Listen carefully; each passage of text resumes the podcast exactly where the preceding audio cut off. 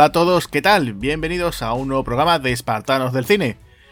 Eh, yo soy Agustín Lara y como siempre, pues aquí el otro 50%, ¿no? Que es eh, Javi Hernández, ¿qué tal Javi? Hola, muy buenas a todos. La verdad que deseando aquí eh, hablar de este pedazo de película, ¿no? Este pedazo de obra de arte. Y como tú bien has dicho, ¿no? Este 50%, también ese 50%, ¿no? Que llegaba en esa sala de maquinita y se te ponía al lado, ¿no? Y te daba un buen zasca y tenías que irte.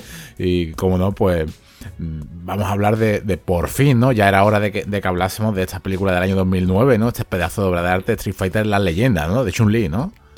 Sí, me parece a mí que sí, ¿no? Que hoy tocaba hablar de esa película eh, que protagonizó Kristen Kreuk, ¿no? La, protagonista de la serie de Smallville, ¿no? Exactamente, con Andrew Battleward, o sea, pedazo de director ya con ese Doom, a mí ya, me, me, cautivó, ¿no?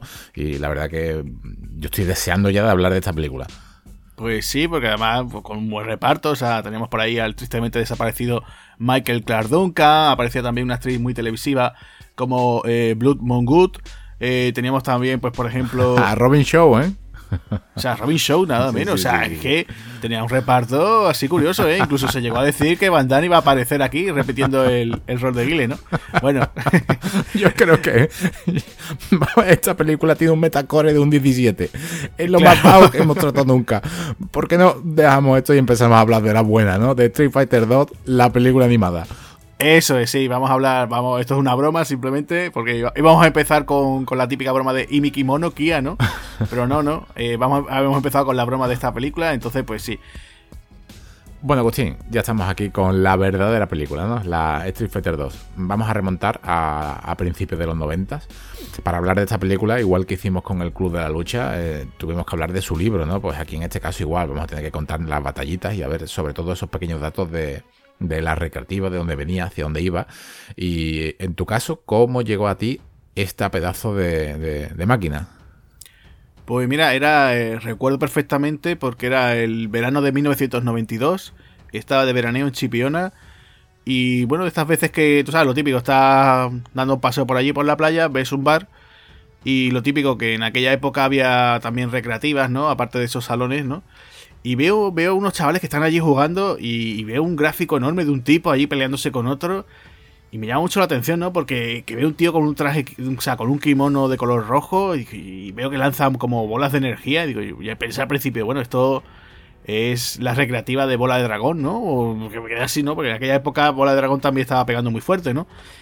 Y claro, veo y pone, se llama Street Fighter 2. Y digo, joder, ya es que incluso hasta eh, el título mola, ¿no? O sea, ya tenía, o sea, de por sí lo que poquito que había visto me gustaba, ¿no? Ya, ya incluso el título llamaba mucho la atención, Y esa música que tenía, ¿no?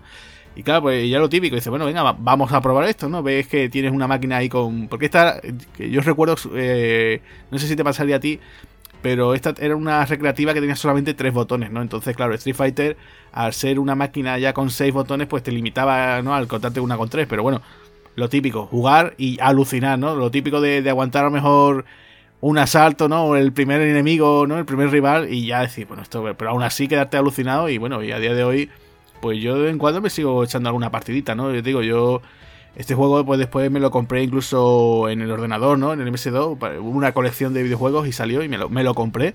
Es verdad que no era lo mismo, pero bueno, estaba bastante, bastante fiel en el tema de gráficos. Y ya después incluso, no sé, con, la Super Nintendo me hice con el Street Fighter 2 Turbo. Eh, no sé, siempre ha sido como ese tipo de juegos recurrente, ¿no? Dice, oye, me, hago con una videoconsola o tengo tal cosa, pues espérate que el Street Fighter 2 va a caer, ¿no? Es un juego que, a lo largo de los años, pues mira, eh, se ha sabido reinventar, ¿no? Con, fíjate tú, ¿no? Que a día de hoy creo que ya va por la quinta entrega, ¿no? Pero han salido muchísimas eh, modificaciones, variaciones y bueno, ya te digo, yo eh, muy asido. De hecho, incluso, mira, te voy a comentar también como curiosidad, que yo me hice fan, o sea, me gusta el cine, ¿no? Pero una de las razones por las cuales yo me aficioné mucho a los programas de cine y tal fue por, también por, la película de Street Fighter 2, ¿no? O sea, que imagínate, ¿no?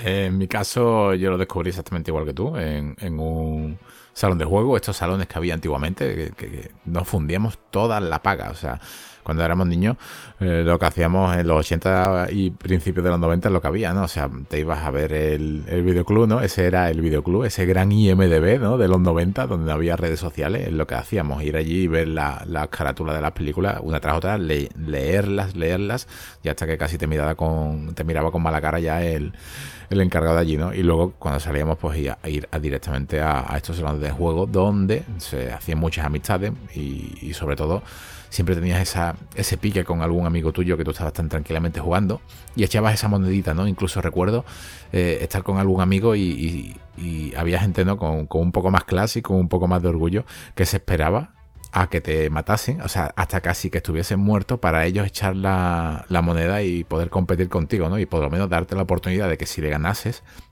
eh, pues tú poder seguir jugando y, terminar ya a, enfrentarte con Bison, ¿no? Esto es una máquina, como tú has dicho, es una máquina que yo también tuve la suerte de tenerla en, MS2, no lo tuve de esa, de esa colección, fui directamente a un gran almacén y la, y la compré, la verdad que, tal como comentas, o sea, en un 286 iba un poquito cortito, en un 386 la verdad que no era la recreativa, no, no tenía esa máquina, no tenía esos botones, un teclado, un, gamepad, ¿no? no es lo mismo, pero la verdad que para la época sí que estaba bastante conseguido. Luego, como comentas, me parece, me parece muy curioso lo que has comentado sobre la, la versión de consola, que esto fue un auténtico pelotazo, o sea, yo recuerdo colas para comprar este juego. O sea, recuerda a esta gente que lo había encargado y este juego te va de, de, final, de, o sea, de mediados de los 90, donde me parece que costó ya nada más que de salida, pues casi unas 14.000 pesetas. ¿eh? Estamos hablando de un juego que es carísimo, pero es que la gente se lo compraba. O sea, Agustín, la versión de Super Nintendo está muy bien, pero la versión de, de Mega Drive tenía los tres botones le daba un plus, ¿no? O sea, ya, ya le daba todo. Venga, vamos a manejar los tres botones. Es una pedazo de conversión. O sea, recuerdo que esa, junto con la versión de, Dragon Ball Z, fueron de, de las más compradas en, en su época. Hombre, y también hay que comentar, ¿no? Que ahora incluso que se ha reeditado, o bueno, ha salido a la venta, ¿no? Esa Mega Drive Mini, ¿no? Se ha incluido el Street Fighter 2 y tal como tú comentas, ¿no? Los mandos que se han incluido aquí la versión europea son los mandos de tres botones Claro, con, diferencia a la versión japonesa que incluye el mando con 6, pues claro, la gente tiene que seguir pulsando, no sé si el botón de Select o el de Start, ¿no? Para cambiar de patadas a puñetazos, ¿no? O sea que eso, eso todavía se han acordado, ¿no? Mm, pero bueno, no, no, no está mal, ya te digo, yo incluso recuerdo versiones como, por ejemplo, la que salió para, para Game Boy, que también hubo una versión. Eh, yo qué sé, o sea, he tenido bastante, ¿no? Incluso, eh, si miráis por ahí por curiosidades, no sé si lo sabréis, pero por ejemplo, en, en Brasil, eh, tuvo mucho éxito la Master System.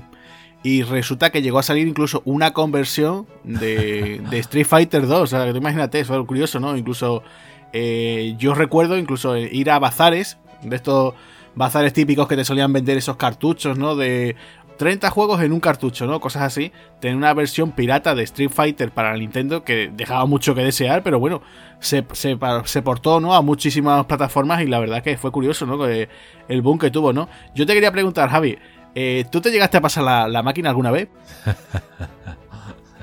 sí, sí, sí, me la pasé varias veces con varios personajes, la verdad que...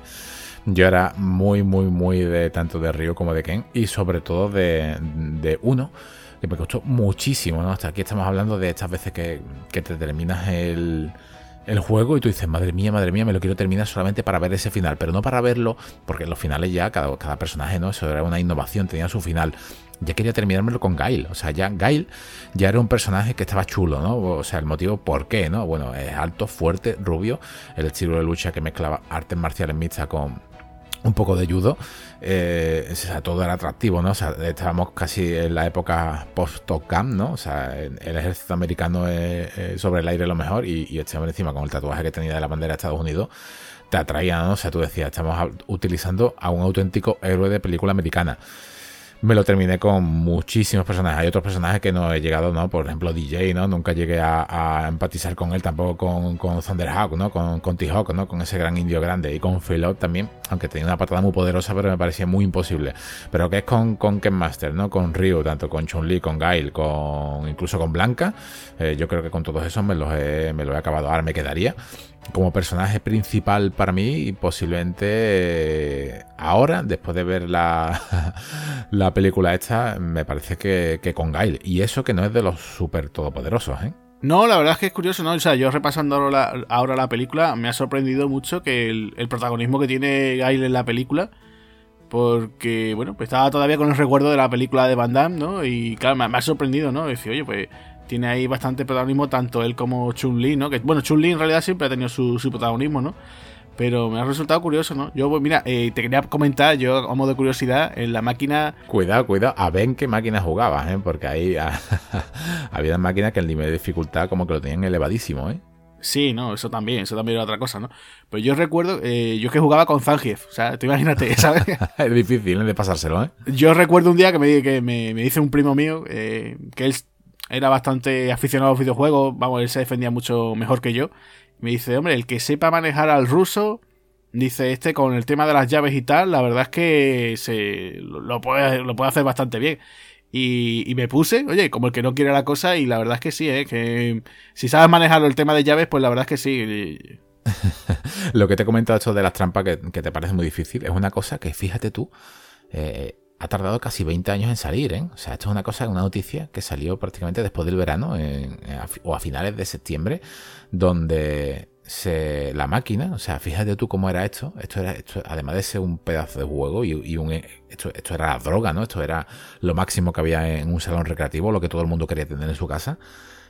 Street Fighter 2, la ROM, ¿vale? O sea, la ROM es la máquina, o sea, el chip, lo que está dentro, ¿no? La programación que tiene, eh, hacía trampas. Por eso era un aparato tan difícil, ¿no? O sea, eh, te leía los comandos para poder ella reaccionar más rápido, ¿no? O sea, ella antes de, eh, ¿no? milisegundos antes de que tu personaje apretase un botón, él ya sabía lo que tenía que, responder, ¿no? O sea, eso era, fíjate tú, el truco, el truco que usaba la, propia Capcom para solamente para sacar dinero, ¿no? O sea, digamos que, la máquina era como, como Bison, ¿no? Tenía el Psycho Power, ¿no?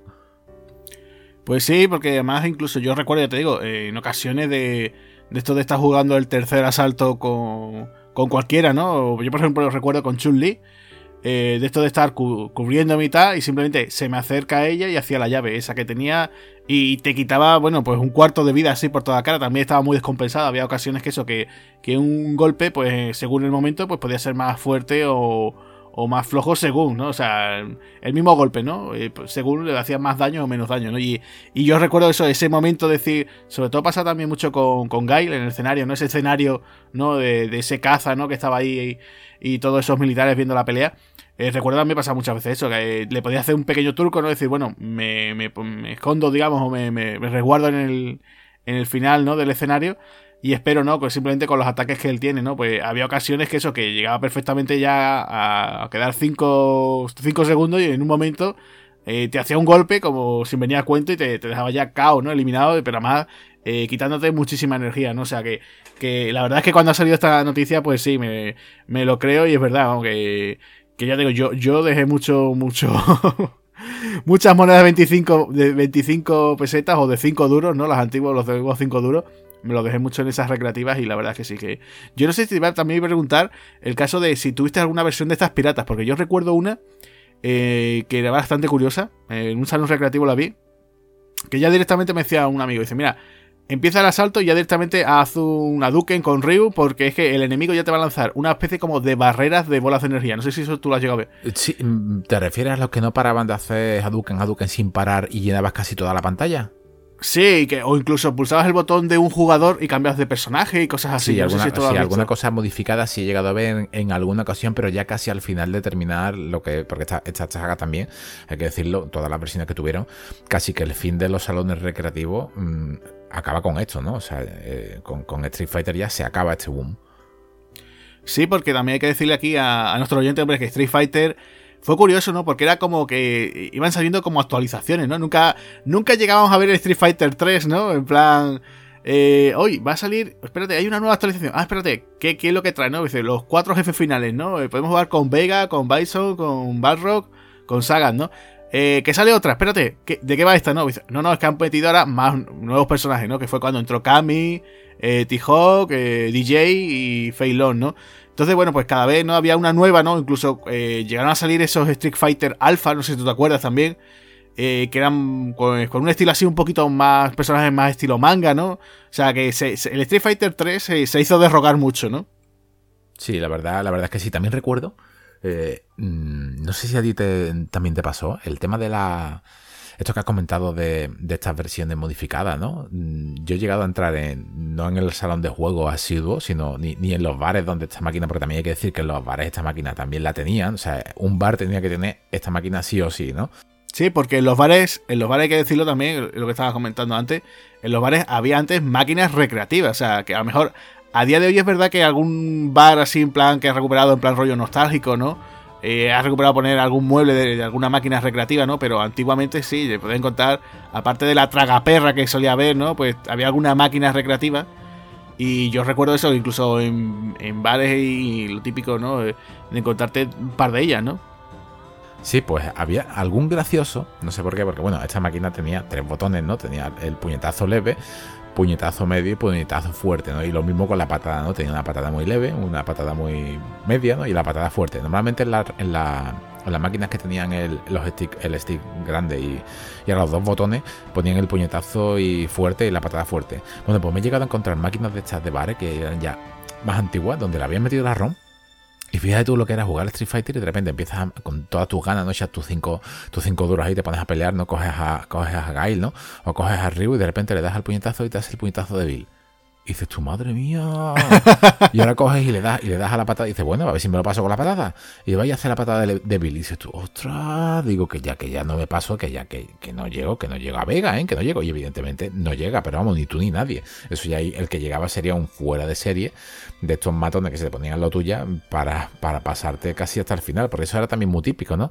El que, el que llegaba a Vega, ¿no? Y, y te decía, o a Blanca, que cuando Blanca también se ponía a Moncete, empezaba a hacerte eso, e, e, ese salto ¿no? En bola y te mataba y te decía, déjamelo que yo te lo paso, ¿no? Porque también había, había jugadores que eran especialistas en derrotar a un determinado enemigo, ¿no? O sea, esto eh, eh, es que eh, más, que un juego, era como un tipo de vida, ¿no? O sea, tú salías del colegio, del instituto y estabas deseando ir al salón de juego a, meterte en la piel de un personaje, soltar cinco duros y estar, nada, a veces dos minutos o a veces casi llegar al final, ¿no?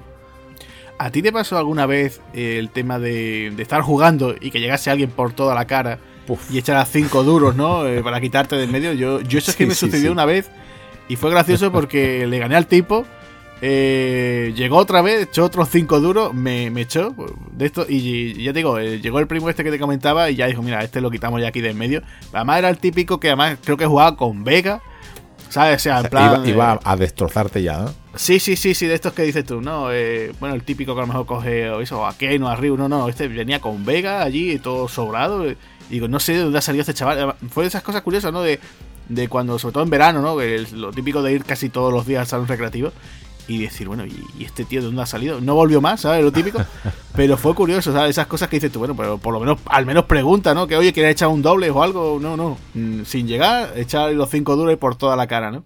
A mí me han llegado a. Yo, vamos, yo te digo, se, eh, la misma situación que la tuya, pero más violento. Recuerdo en un salón de juegos, fíjate tú, eh, un salón de juego que estaba en la, en la Macarena, justamente donde estaba un Blockbuster. O sea, ese, ese videojuego ya está cerrado, casi en la parte de, de, la ronda de capuchino, donde me pasó lo que tú dices pero le gané, ¿no? Y recuerdo como, como, yo tendría unos 14, 15 años y él ser bastante más mayor, solo unos 17, 18 años, y recuerdo como incluso haberme empujado para que me fuese. Claro, un, niño en ese momento te pilla desprevenido, ya además de que te, ha empujado, has perdido la partida y ya, el matón de el matón ¿no? de turno, pues ya casi que, que toma el, control, ¿no? Eso, eso también pasaba, ¿no? el, chulito que no que no ganaba por las buenas y yo he visto más de una vez e incluso quitarte las manos del mando incluso había había jugadores en los salones de, juego recuerdo ¿no? en, en Sevilla en Las Vegas por ejemplo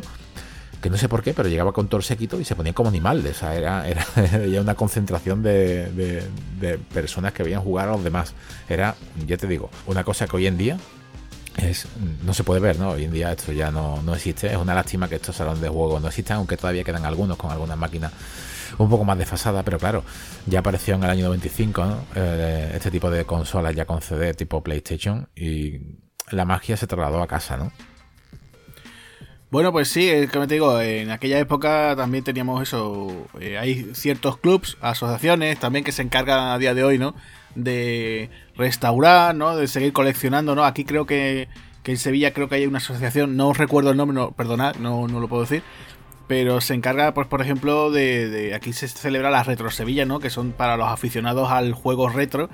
Y siempre, todos los años, pues, eh, se suelen traer una serie de, máquinas arcade y la verdad es que es una auténtica delicia, ¿no? Poder ver esas máquinas, eh, jugar a ellas, disfrutar sobre todo ese ruidito de los botones, ¿no? O sea, el clac, clac, clac, clac, clac que eso es muy auténtico, ¿no? Eh, te, transporta de nuevo, ¿no? A esos años 80 y 90 y la verdad que disfruta uno pues viendo las típicos, los típicos juegos, ¿no? Que, a día de hoy puede jugar uno en cualquier emulador, ¿no? Y con el tema de, este juego, ¿no? Pues es una locura, ¿no? Otra vez eh, poder jugar, ¿no? A ese juego y además incluso ya con la máquina con los seis botones, ¿no? Poder disfrutarlo, ¿no? Que la verdad que tú lo que comentabas, la verdad que era una, una guasa. Yo nunca he jugado a Street Fighter con una máquina de dos botones, pero la, la verdad que tendría que ser complicado. Vamos, yo lo, lo típico, la, típica de tres botones, ¿no? Que tenía el, botón puñetazo flojo, eh, fuerte, ¿no? Y la patada fuerte, ¿no? Y por lo menos con eso mm, podía salir un poquito del paso, ¿no? Sí, vamos, de todas maneras, ya te digo, con, con dos botones todo el mundo siempre ha, estado con, con, Ryu, ¿sabes? Ha sido uno de los personajes más queridos y más jugados.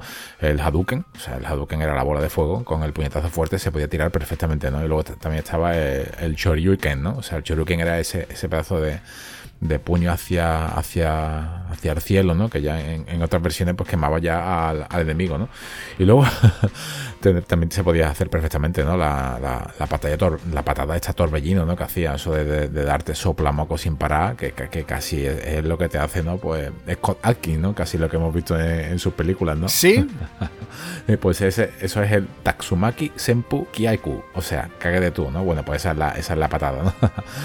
claro, es que era era curioso, ¿no? Incluso además, fíjate tú, lo que hacía el Street Fighter, que incluso las niñas, yo recuerdo niñas jugando con Chun-Li, no, bueno, pues jugaban con Kenny Ryu también, ¿no? Pero niñas que también, por ejemplo, oye, parece una tontería, ¿no? Pero el personaje de Chun-Li, que incluso recuerdo, ¿no? Que en las fichas, ¿no? Lo, cuando leías algún manual te decía, ¿no? Que ella se declaraba como la mujer más fuerte del mundo, ¿no? Y después te quedabas alucinado, ¿no? Con esa patada tan rápida que tenía, ¿no? O incluso eh, ese golpe, ¿no? Que hacía como una especie como de helicóptero, ¿no? También, que, llamaba muchísimo la atención, ¿no? Y que, que a lo tonto a lo tonto, pues un personaje que también eh, ha influenciado, ¿no? También, ya te digo, eh, que yo a lo tonto a lo tonto, yo es que recuerdo, por ejemplo, jugar con mi hermana y mi hermana se escogía Chun-Li y la verdad que jugaba bastante bien, se defendía bastante bien. Y, fíjate tú, ¿no? la forma, porque creo que incluso Chun-Li se supone, ¿no? Que ella lo que practica es Tai Chi, ¿no? Que no es Kung Fu, ¿no? Lo que ella hace creo que es Tai Chi incluso fíjate tú que es un personaje tan querido que incluso ya después, eh, con, el paso de las diferentes em, ediciones que se han ido haciendo, incluso el personaje ha tenido su versión particular de, la Duque, ¿no? Y todo, ¿no? Sí, sí. incluso la película, ¿no? Esa película que comentamos, Street Fighter la leyenda, ¿no? Al principio sí, incluso, incluso su, su, película individual, por, por, decirlo de alguna manera. Eh, al principio con, con Chun-Li, como es un estereotipo, ¿no? Tampoco vamos a ponernos aquí lo que es políticamente correcto a lo que no, ¿no? Pero en un principio, eh, en la época en la que estábamos, eh, iba a ser un personaje de los fáciles de vencer, ¿no? Y precisamente lo que tú dices, cuando se ponía a hacer la patada esa, que, porque era una de las, si, si recordamos, era una de las, digamos, eh, magia, ¿no? Porque en esa época era magia, ¿no? Era uno de esos combos, uno de esos ataques especiales, por decirlo hoy en día. Mucho más fácil que era apretar, apretar mucho, mucho, mucho, mucho, mucho el botón de, la patada, ¿no? Y la verdad que como te cogiese en una esquina, mm, ahí caías, ¿eh? O sea, te quitaba media barra. Sí, le pasaba también un poco también a, a Honda, ¿no? El luchador de sumo, ¿no? Que también tenía un golpe parecido, ¿no? Pero en vez de utilizar la, las piernas, utilizaban sus manos, ¿no? Aquellos golpes también tan rápidos, ¿no? Que incluso ya, eh, no sé si incluso desde la primera versión se podía ir incluso desplazándose hacia ti, ¿no? Iba incluso moviéndose, lanzando esos golpes, o sea que era muy peligroso también, ¿no? Eh, la verdad que cuanto menos era curioso, ¿no? O sea, yo creo que cada personaje, como tú dices, ¿no? Son, todos muy, muy carismáticos, incluso, eh, fíjate, incluso alguien como el personaje de Dalsin, ¿no? el luchador indio, eh, incluso destacaba mucho, ¿no? Cada vez que daba un golpe fuerte, cuando estiraba su, su eh, sus brazos o sus piernas, ¿no? Que eso te, impactaba mucho al principio. Y dices, bueno, pero ¿cómo este tipo eh, podía hacer eso, ¿no? te daba mucho la, atención, ¿no?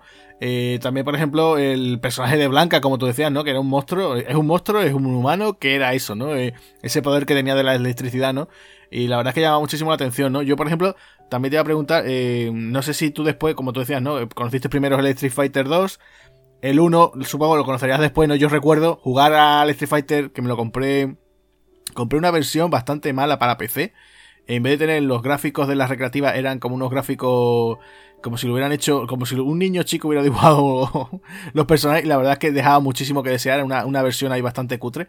Y vi después lo que era la recreativa, y claro, todo el mundo me hablaba de ella diciendo, oye, aquí para poder hacer algún golpe especial, alguna de esas magias, la verdad que, había que volverse loco, ¿eh? ¿no? O sea, decía mucho, es que había que estar con la palanca ahí continuamente, eh, vamos, era una cosa que por lo que me decía todo el mundo era horrible, ¿no? Y después pude jugar y sí que es verdad que la verdad que apartado de jugabilidad dejaba mucho que desear, ¿no? Pero ya veías, por ejemplo, que el protagonista era, era Ryu, ¿no? Y el villano, pues era nada menos que Sagan, ¿no? O sea, ya teníamos ahí al, al luchador de, de Kickboxer, ¿no? De Muay Thai, eh, tailandés, ¿no? Ya lo teníamos ahí, ¿no? Y era un enemigo bastante, bastante complicado, ¿no? Sí, de hecho, de hecho, uno de los, de los más zacotes y uno de los más difíciles de, de, de, vamos, de combatir con él.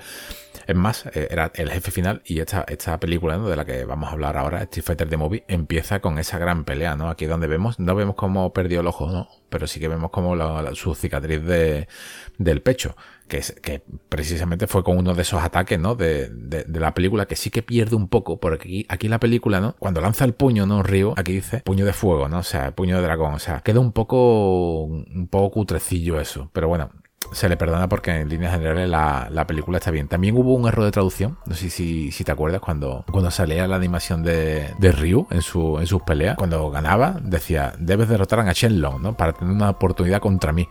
Y tú decías, Shenlong, ¿quién es Shenlong? ¿no? O sea, y en verdad era distinto, ¿no? O sea, lo que decía era derrotar a mi puño de dragón para tener una oportunidad sobre mí, ¿no? O sea, son de esas pequeñas traducciones que tuvo sus problemas. Eh, también conozco, ¿no? Una cosa que creo que la gente se acordará de la mítica introducción del juego, ¿no? Que salían dos luchadores peleándose, ¿no? Eh, resulta que, la gente se preguntaba, bueno, ¿y esta gente por qué no, no aparecen, ¿no? No son personajes eh, para poder seleccionarlo. Y por lo visto. Pero incluso una polémica por lo visto, porque claro, eh, se ve un. Se supone que es un luchador, no sé si. Eh, de etnia negra, ¿no? Y otro blanco, y resulta que, bueno, que, que se llama el puñazo era el, la persona negra, ¿no? Y claro, pues la gente decía, joder, qué racista, qué tal. Y había versiones donde los dos personajes eran blancos. O sea, o sea tú imagínate. O sea, yo eso sí lo he visto. Y era cuanto menos curioso, ¿no? Y, y, claro, pues ya con el paso del tiempo la gente decía, bueno, ¿y estos dos por qué no los seleccionamos? ¿Por qué no están? Que ya si quieres te iba a decir que si quieres pues, podemos pasar un poquito a contar algunas curiosidades del juego, ya que, ya que estamos, ¿no? no sé si... Empieza, empieza. Pues mira, yo por ejemplo, no sé si tú lo sabrás, pero el juego, ¿no? Street Fighter, ¿no? Cuando, cuando iba a salir su secuela, ¿no? Se iba a llamar en principio Street Fighter 89. Y la idea era en principio modificarlo. Y claro, pues en vez de ser el típico torneo de lucha de uno contra uno, pues decidieron hacerlo como de uno contra el barrio, ¿no? Los famosos beaten up, ¿no? Estos de eh, típicos como el Double Dragon. ¿Qué pasó? Que, dijeron, mira, es que esto ya se sale mucho de la idea del Street Fighter, ¿no? Entonces dijeron, vamos, vamos a cambiarle el nombre. Y entonces dijeron, vamos a llamarlo Final Fight, ¿no? El famoso Final Fight, que también es un juego muy famoso de la compañía Capcom, porque hay que decirlo, que el creador de, este Street Fighter es Capcom, ¿no? Y bueno, pues, pues nada, fíjate tú, ¿no? Y después, por lo visto, eh, hay por ahí otro Street Fighter que, es muy loco, muy loco, no sé si tú lo conocerás, que creo que eso solamente salió para, para Nintendo, no sé si tú lo sabes. Eh, supuestamente el protagonista era Ken y estaba ambientado como en el futuro. Tú no sé si conoces algo de eso. Pues la verdad es que no. La primera vez que te lo suena, ¿no? No tiene nada que ver con el típico Street Fighter, simplemente le pusieron creo que Street Fighter año 2000 o algo así. Y era una especie de como juego más parecido al Mega Man. No sé si el Mega Man tú lo conoces, ¿no? que Mega Man es de Capcom. Sí, por supuesto. Y era, y era un estilo así. Bueno, la verdad es que bueno, lo podéis ver que, existe ese juego, eh, es para Nintendo y la verdad es que es muy loco. O sea, eso en principio, o sea, la idea, los que se le ocurrieron la, historia, no sé cómo derivó, cómo se le ocurrió esa, esa idea, pero la verdad que poquito tiene que ver con, lo que es el juego a día de hoy, ¿no? Eh, después, por ejemplo, bueno, si te acuerdas, las famosas fases de bonus, ¿no? Que el Street Fighter 2 tenía unas fases de bonus bastante chulas, ¿no? La del coche, que incluso yo creo que en alguna que otra serie o película se ha parodiado, ¿no? Eso de destrozar el coche, ¿no? Pues esa, esa escena, no sé si la gente la recordará, pero también en Final Fight también aparecía, ¿no? O sea, era una cosa eh, que ya podíamos hacer allí y, rescataron esa idea, ¿no? Como decíamos antes, ¿no? Ese Final Fight partía de, que iba a ser un Street Fighter, pues también lo, reciclaron esa idea en el en Street Fighter 2, ¿no? Eh, después también por aquí pues, pues, estaba investigando una cosa que también era curiosa, ¿no? Dice que en principio el diseño de Blanca, el personaje de, de Carlos Blanca, ¿no? Se supone, ¿no? Que era, ¿no? Eh, era de piel más oscura, ¿no? tenía ese tono de piel verdoso, pero bueno, pues decidieron que en última hora, pues para darle ese aspecto un poquito más monstruoso, ¿no? Pues le pusieron de color verde. Eh, bueno, esto, esto me hace mucha gracia, pero Eh, es curioso, claro, también el diseño de los personajes, pues en principio Dalsin tenían pensado que, tuviese seis brazos. O sea, eso me, deja un poquito descolocado, ¿no? Después, por ejemplo, bueno, eso se ve aquí en la película, ¿no? En la película de animación. El personaje de Chun-Li se supone que es un agente de la Interpol, ¿no? Eso ya eh, te lo van comentando, ¿no? Entonces, bueno, la idea era en un principio que Chun-Li fuese con un traje de, un uniforme de policía, ¿no? Y bueno, pues decidieron ponerle con ese traje más, más tradicional. De hecho, yo creo que incluso en las versiones más nuevas de Street Fighter, ¿no? estas últimas del, 4, ya incluso eh, Chun-Li no lleva ese vestido, ¿no? Lleva una especie como de, de mono enterizo, ¿no? que lleva un pantalón. Y ya no, no va luciendo piernazas, ¿no? Como, como se suele ser, ¿no? El, el típico clásico uniforme habitual de ella, ¿no? Sí, la verdad que bueno, son, son cosas típicas de. son recursos, ¿no? Que vamos a poner, venga, vamos a poner un sanguíneo que sea un alcohólico, ¿no? A Darly, ¿no? Pues con seis, con seis manos Chun-Li, pues venga, vamos a meterle que sea un poco más débil simplemente por el hecho de ser mujer, ¿no? Que luego ya pues rectificaron.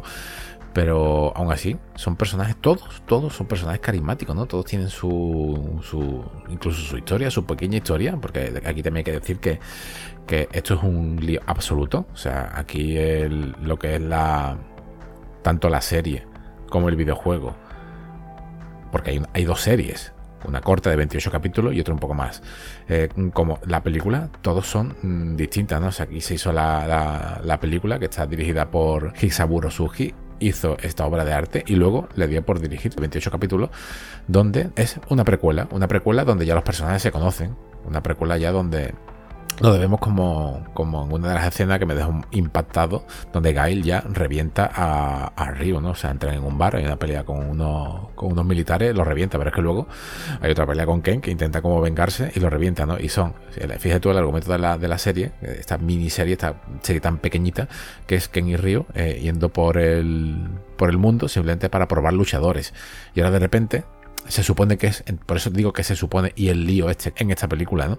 Pero se supone que es una precuela, pero es que ya se conocían todos, ¿no? Y luego hay otra, otra, otra serie eh, que se supone que es posterior a la película, a la película de Van Damme, que si la buscamos por internet, vamos a ver que, no son estos típicos, estos tipos de dibujos, ¿no? Estos dibujos de, de, Japón, ¿no? O sea, son unos dibujos más cercanos a los G.I. Joe, ¿no? O sea, van el, el, equipo de, de, Gail, ¿no? Con, con Chun-Li, incluso con Blanca, van por ahí por el mundo como combatiendo el, mal, ¿no? Dejaba un poco como que, que desear, o sea, se estaba haciendo en muy poco tiempo se estaba haciendo un universo con que parecía un multiverso, ¿no? O sea, ya no sabía ni de dónde venía, eran mm, historias que estaban totalmente mezcladas y en fin, yo me quedo con la historia de los videojuegos, que eso ya el, el que se la quiera ver, animamos a todo el mundo a que lo juegue y que se elija un personaje y que lo acabe, porque la verdad que están bastante simpáticas. Sí, la verdad es que lo que es Street Fighter, la verdad que entre merchandising, eh, cómics, también incluso hubo mangas, incluso eh, recuerdo, eh, me parece que hubo incluso cómics chinos que son, creo que se llaman Magua, me parece, o no sé si son coreanos, también son relacionados todos con el tema de Street Fighter. Y con lo cual ya te digo, hay muchísimo material, ¿no? Incluso, eh, por lo que he estado investigando, dice que llegaron a salir incluso una marca de preservativos de Street Fighter, ¿no? O sea, tú imagínate, ¿no? No, me, diga. sí, también, también. O sea, eh, fíjate tú, ¿no? Eso tan curioso, ¿no? Después también he investigado, y yo no sé, pero lo he visto en varios sitios, de que Mattel, o sea, la compañía juguetera Mattel, denunció a Capcom porque eh, decían que su personaje de Ken Master eh, supuestamente era un plagio del Ken suyo de Barbie, ¿no? O sea, fíjate tú las cosas, ¿no? O sea, hasta qué punto llegó esto, ¿no? Se comenta que, el tema del escenario de Ken, ¿no? Eh, aquel puerto, ¿no? Si te acuerdas, ¿no? Que es donde pelea, ¿no? Que está ese barco de recreo, ¿no? Que está la gente ahí animando. Y bueno, pues que se parece un poquito a un tema de Chick Trick, ¿no? La banda que participó en la banda sonora de Top Gun, pues tiene ahí un tema, eh, que me parece que la canción se llamaba eh, Mighty Wins, pues ese tema, o sea, el comienzo, pues se parecía mucho al de a, a, después fue el tema de, de, Kem, ¿no? No sé si incluso, bueno, pues el, compositor pues se, inspiró un poquito, ¿no? ¿Qué te parece si, pasamos a una conversación, no? Porque esta gran película se merecía tener una gran charla con un tuitero, nuestro amigo Arfon Pacheco, lo podéis encontrar en Twitter como arroba Arfon Pacheco, es tal como se describe, ¿no? Andaluz, gamer y cinéfago. También escribe en comunidad Xbox. Y también tiene su. también en un blog, ¿no? En la parte chunga.blogspot.com. Y también es escritor, ¿no? Él ha hecho un, libro, El autor de Dentro. Es un cuento posapocalíptico. Hablar de este pedazo de libro es muy complicado. O sea, animamos a todo el mundo que lo, que lo compre en Amazon y sobre todo también que, que lo siga él. Es muy complicado hablar de, este pedazo de libro sin spoilers, ¿no? O sea, donde, donde son las aventuras de Daniel y Sara en un mundo totalmente, como, su título dice, ¿no? Un cuento posapocalíptico, ¿no? Donde nos, encontramos con gasolineras destruidas, con búsqueda de recursos, nos encontramos con unas, unos personajes, una, bueno, vamos a dejarlo en unos antagonistas eh, con una particularidad, ¿no? Una particularidad enérgica y también nos encontramos con, que el mundo no hay electricidad. Ojalá alguien se dedique, incluso los amigos de Netflix, a hacer una adaptación de su libro. Ojalá, porque la verdad que merece mucho la pena. Así que, ¿qué te parece si vamos a escucharlo? Pues sí, vamos con la charla, a ver, a ver qué cosas nos cuenta este hombre. Bueno, pues ya estamos aquí con David Jarco Pacheco. La verdad que es un placer tenerlo aquí, ¿no? Un, cinéfilo, sobre todo también un, gamer y además, pues, un, escritor. Así que, ¿qué tal? ¿Cómo estamos, David? Hola, ¿qué hay? Encantado. Pues nada, encantado de que me hayáis invitado. De tu biografía es impactante, ¿no? Tanto con, los videojuegos como con el cine, con esos pedazos de hilos que, sacas de, tantas películas que cualquier día cogemos uno y hacemos ya directamente un, programa. ¿Cómo te vino eso de, escribir este, este, libro tuyo, ¿no? Que puedes encontrar en, como dentro, ¿no? De un cuento apocalíptico. Bueno, pues es largo de contar porque son muchos años de afición, sobre todo de...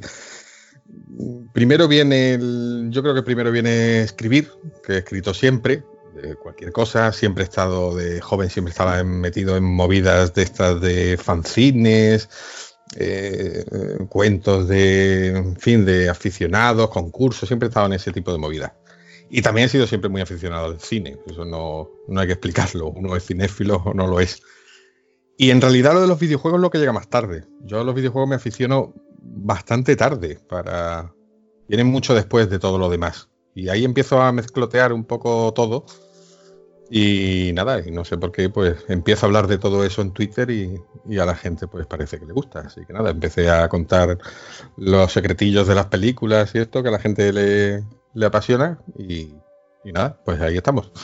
Trabajando por un lado en, mis libros, por otro lado estoy en la web de comunidad Xbox analizando y hablando y escribiendo sobre videojuegos y por otro lado pues en Twitter contando mis películas. Nunca mejor dicho. Claro, muy bien. Pues eh, yo, eh, David, eh, bueno, también darte la, la, bienvenida aquí a Espartanos del Cine, ¿no? Eh, que también, igual que te ha dicho Javi, ¿no? es un placer contar aquí contigo.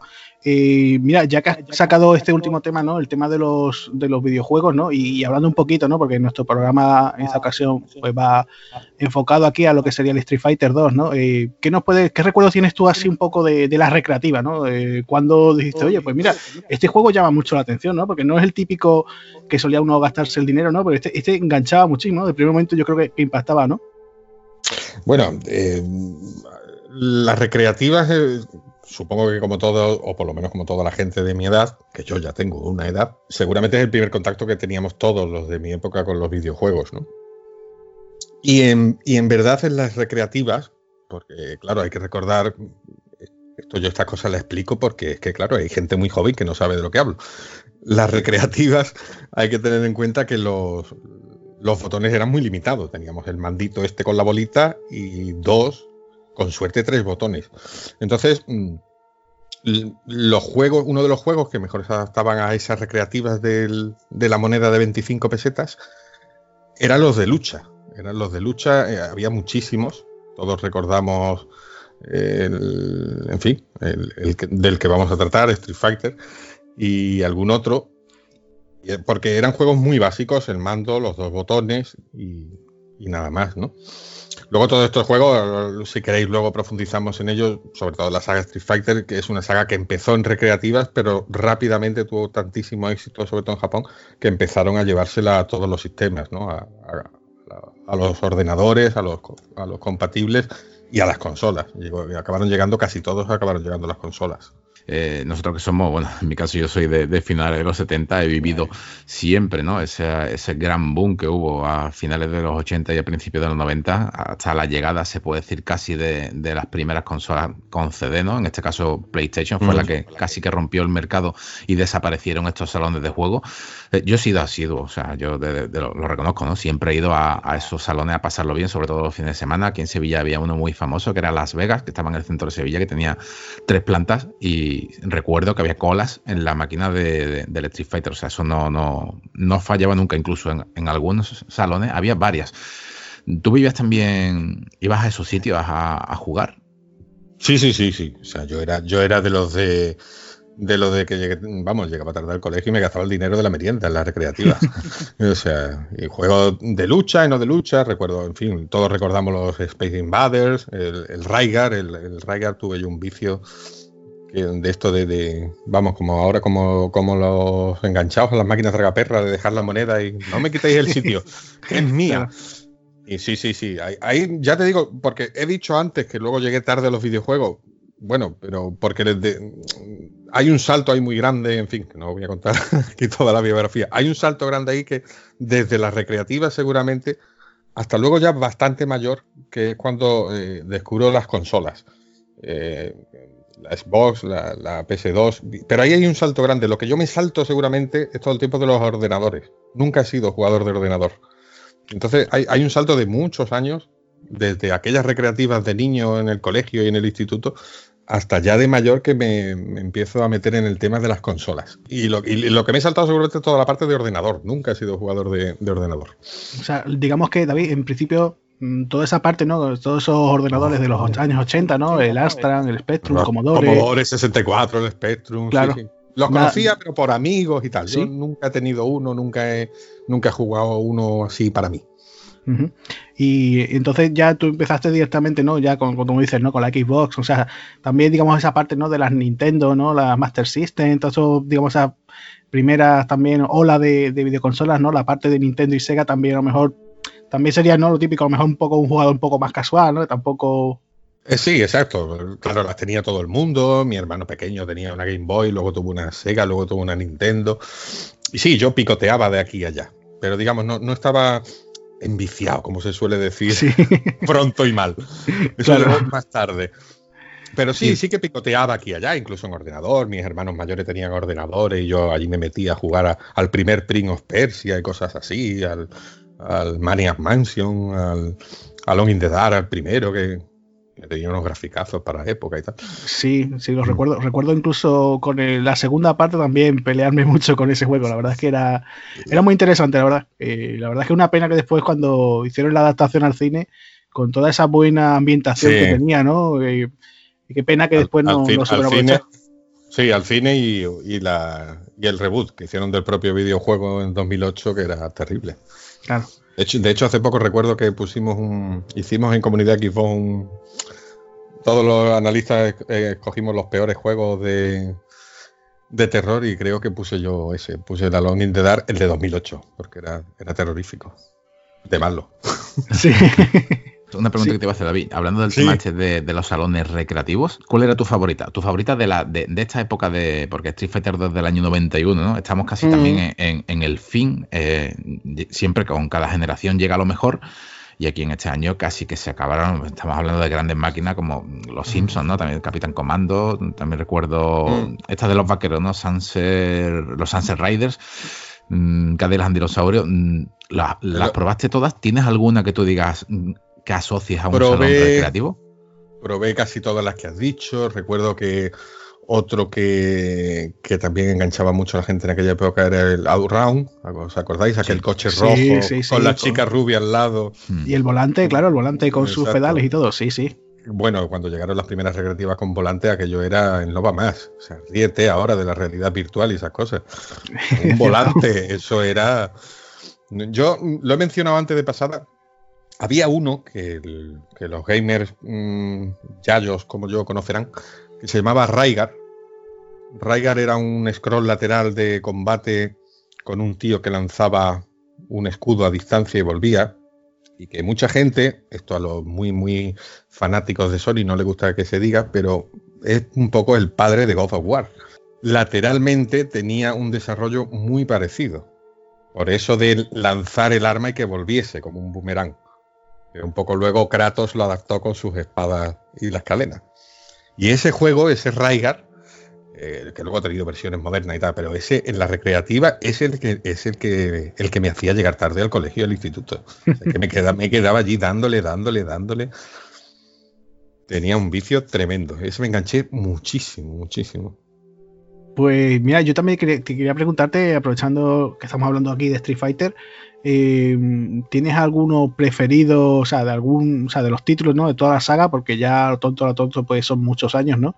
Eh, mm. No sé si has jugado a todos, no sé si jugaste al primer Street Fighter o no, pero no sé si tienes alguno, eh, porque después ya de Street Fighter 2 se hicieron diferentes versiones, ¿no? Estuvo la, digamos, la primera, después se hizo el Champion Edition, el Super Street Fighter 2, ¿no? Se hicieron diferentes, ¿no? Pero ¿tienes alguna en concreto que te guste más o menos? Mm. Porque yo, por ejemplo, eh, conozco gente que me dice, mira, pues a mí me gusta el clásico todavía Street Fighter 2 de toda la vida, o gente que me dice, mira, no, pues mm, yo soy un poquito más especial y me gusta, por ejemplo, incluso una rareza como Street Fighter 3, ¿no? O, no sé si tú has podido jugar a eh, todos ellos, no sé. Cuéntanos, un poquito, vamos, sí, sí. Sí, el, tanto el 2 como el 3 que tuvieron muchísimas versiones, reconversiones, fueron, el 2 por ejemplo estuvo saliendo, eh, prácticamente cada año salía en un sistema nuevo, empezó como todos en las recreativas, el, que salió en el 91, eh, pero luego empezó a llegar a Super Nintendo, en el 95 llegó a Game Boy, en el 98 llegó a la Saturn, acabó llegando en 2003-2004 a, PlayStation 2 y la primera Xbox. Ese creo que yo creo que fue el primero que yo probé fuera de un salón recreativo, porque lo tuve en la Xbox original. Lo que pasa que, claro, que se tuvo muchísimas reconversiones, muchísimas versiones, porque además fue un juego que salió con, con, pocos poco personajes y luego fueron añadiendo. Entonces, lo que no sé exactamente es la versión que adaptaron a Xbox, cuál era, porque, claro, había tantas y bueno, luego con el 3 fue peor. El 3 tuvo 27 reediciones, fue una locura. Claro, sí, es que es lo que le pasó un poquito a este juego, ¿no? En comparación, por ejemplo, con, con su competidor, por ejemplo, con la gente de, de SNK, ¿no? Con, con Neo Geo, que Neo Geo, pues por ejemplo, mejor te decía, bueno, Aero Fitting 1, o después el 2, ¿no? Después tenían también los Fatal Fury, ¿no? Ya después dijeron, venga, vamos a mezclarlos todos, ¿no? Y se inventaron lo del King of Fighter, que yo creo que, bueno, que fue un acierto y fíjate tú, ¿no? Que, que siguieron sacando entregas, ¿no? Pero con el tema de Street Fighter, pues yo creo que fue curioso, ¿no? Porque fíjate tú que hasta hace bien poco, ¿no? Ya nos encontramos, por ejemplo, ese Street Fighter 4 ya con un entorno en 3D, ¿no? Que cambió bastante mm, con mm. respecto a lo que estábamos jugando originalmente, pero fíjate tú la cantidad de años ¿no? que hemos estado disfrutando ¿no? desde todos estos años 90 hasta casi principios de, de los 2000 ¿no? con estas ediciones de toda la vida, ¿no? Decir, bueno, pues eh, quién escojo, ¿no? Ken o Ryu o quien sea, ¿no? ahora me parece que, Javi te quería preguntar algo sobre el tema de los personajes, ¿no? Pero, pero cuanto menos es curioso, ¿no? Eso de cómo, digamos que estos personajes, a lo tonto, a lo tonto, no hemos ido conociendo y casi, podemos decir, ¿no? Dice, son casi como, como de la familia, ¿no? Sí, claro, hombre, Ryu y Ken son unos clásicos ya, ¿no? Y eh, Blanca, Chuli, eh, el torero, que ya, comentaré luego una anécdota de, Vega, el, español torero. El, tema es ese, es que siempre ha sido un juego de que ha ido sobreviviendo, incluso cuando han aparecido luego ya juegos de, lucha muy serios, ya en los últimos, bueno, en la época digamos más moderna eh, han aparecido juegos más, incluso gráficamente más trabajados, más... Mm, otros que optaban más por, la sangre, como Death or Alive o Tekken. Pero no, Street Fighter yo creo que tiene su propio estilo, tiene su propia mística ya. Ayudó el cine también, que de eso supongo que ahora hablaréis mucho. el, cine también ayudó a, darle un poco la mística con aquella primera película de Van Damme. Eh, eh, y ha ido sobreviviendo. Creo que le sentó bastante bien la reconversión, pero aún así Street Fighter digamos, ha conservado su propia mística por esto de los personajes, de la, mm, por el propio look, eh, que ahí yo creo que fue un acierto lo que hicieron con el, con el 4, ya un juego directamente pensado para, las consolas de entonces, que, bueno, a la gente, muchos fans y tal, le, le, chocó un poco al principio ese cambio de look, ese aspecto medio 3D, medio 2D, medio de dibujo, medio de... Pero que yo creo que le sentó muy bien y fue un exitazo, el, el 4 fue un exitazo. Tanto fue así, eh, el 4 ya se salió directamente para ordenadores, PlayStation 3 y Xbox 360. Tanto fue así que, que Sony se hizo con la exclusividad del 5, ¿no? Porque el 4 fue un pelotazo tremendo. Y una cosa que te voy a preguntar, vamos, yo, bueno, mm, fuera parte también estoy de acuerdo contigo, yo tuve el, el Xbox 360, también tuve el Street Fighter 4, a mí me pareció muy buen juego, me pareció que para hacer 3D eh, la- la implementación era muy rápida, era como si hubiesen cogido el mismo juego y simplemente le hubiesen cambiado el motor gráfico, o sea, eh, las patadas, lo, todas, incluso las magias de los, golpes ¿no? de, los, de los jugadores, tú lo vivías, ¿no? Era para ser 3D, lo que, lo que me sorprendía que resultaba ser muy, muy rápido, ¿no? Porque precisamente era ese sonido tan característico de los botones que todas las máquinas la- lo tenían, ¿no? En este caso, te machacaba la, la sensación del 3D, incluso del último. Eh, para mí un jugazo. Empe- mira que empezó mal, ¿no? Empezó con críticas negativas, pero poco a poco ha sabido, digamos, que mejorar con, con- con el tiempo, aunque para mí siempre ha sido, siempre ha sido bueno. O sea, para mí, mi juego favorito de lucha. ¿Con qué personaje eh, jugabas tú? O sea, ¿tú tenías alguno propio o siempre cambiabas o había uno que más te gustase? El, ya digo que los que más he jugado han sido el 3 y el 4. ¿Er- ¿Eras de Gail? ¿Eras de Dashlim? ¿Eras de, de, de Ken? ¿De Ryu? Er- Era muy de, sobre todo era de, de Alex y a veces también de, mm, bueno, a veces cogí, me me gustaba el, eh, no sé por qué a mí el, el- lo brasileño me tira mucho, ¿no? Entonces en el 3 me pillaba o bien a Oro, me- si había un brasileño, yo es que tengo una cosa con Brasil y entonces normalmente o pillaba al americano o pillaba al brasileño. Sí, vamos, eh, con esos tirantes, ¿no? Y esos pantalones verdes así rubios Ahí como un primo de Gail, ¿no? Sí, luego, y luego Blanca, cuando llega ya, cuando se, se pudo seleccionar a Blanca en el 4, bueno, ya con esos pelos Sí, sí. tenía su, tenía su encanto. Una cosa que te iba a, preguntar sobre ya el tema de, la película. ¿Cómo llegó a ti este, este film? Porque mucha gente no lo conocía. eh, el anime no tenía apenas. No teníamos una, como ahora mismo, unas plataformas digitales, un- una fuente de como es internet para acceder a esos títulos. Y aquí en España, por ejemplo, en, en nuestro caso lo conocimos a través de una colección de, de vídeos en la prensa, de un VHS que, que compramos y que nos quedamos encantados, ¿no? O sea, llegaste a conocer la película en su época. Yo que nunca he sido demasiado demasiado de, de cine manga, de, de demasiado de cine de animación japonés, nunca he sido en general muy japo, muy fan de los japos. Pero tenía a mi hermano pequeño que sí lo era. Ese era el que me pegaba la paliza con, con todos los japoneses. Y entonces lo, normalmente todos los japoneses venía por su... Gracias a él, mm, bueno, mm, gracias, no, es que por imposición casi me tenía que tragar todo lo que venía de Japón, que si Evangelion, que si Ghost in the Shell, que si... Claro, al final te acababa gustando, decía, pues sí, está bien. Y creo que por ahí me, por ahí me vino. Yo conocía ya la película de imagen real, la que mencionaba antes con Jean-Claude eh, Van Damme, Raúl Julia. ¿Te gusta? O sea, ¿la odias? Es que más que nada porque es una película que a mucha gente le, le encanta o, o- o casi que la odian, ¿no? ¿Pero cuál? ¿Por Eh, cuál me la de preguntas? Van Damme, la de Van Damme. A mí sí me gusta, a mí me parece muy divertida. Hay que cogerla como lo que es. O sea, Exactamente. No vamos a hablar de un cine serio ni nada de eso, pero creo que además eh, es una película que visualmente ya es muy videojuego.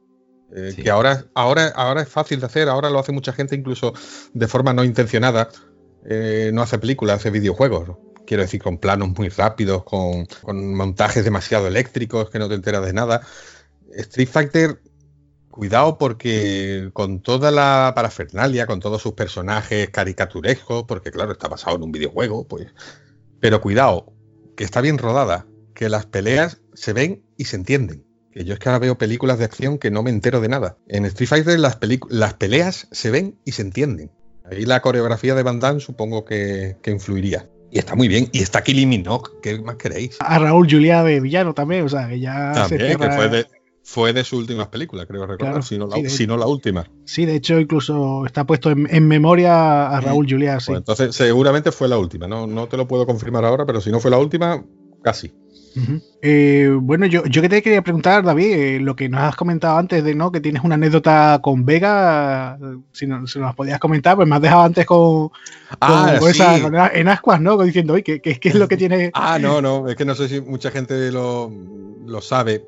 Claro, estamos hablando de una época que las cosas en la en las redes sociales no se desmadraban como se desmadraban ahora, como se desmadran ahora. Esto, esto pasa ahora y se lía la de Dios. Pero cuando salió Street Fighter 2, el, original, en, las primeras, en los primeros ordenadores y recreativas, en el que estamos hablando que el, 2 es del 91, luego va llegando otros años a, otras consolas y a otros sistemas, pero originalmente sale en el 91. Cuando sale en el 91 en recreativas y aparece por primera vez el personaje de Vega, que no salía en el 1, pues claro, para seleccionar el personaje y tal te ponían la banderita.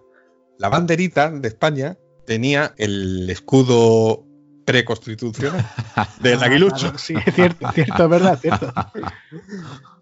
Esto pasa ahora y se lía. Pues sí, sí, es cierto. Es un detalle que no, que no, había caído, oye. No, no, no, no había caído tampoco. Pues curioso, sí. ¿no? Yo pensaba que ibas a comentar aquello de que el personaje, ¿no? Que en Japón creo que Vega en principio, o sea, hubo un cambio de nombre, ¿no? Me parece, ¿no? Que Vega se supone que era en realidad el villano, ¿no? Que era Bison.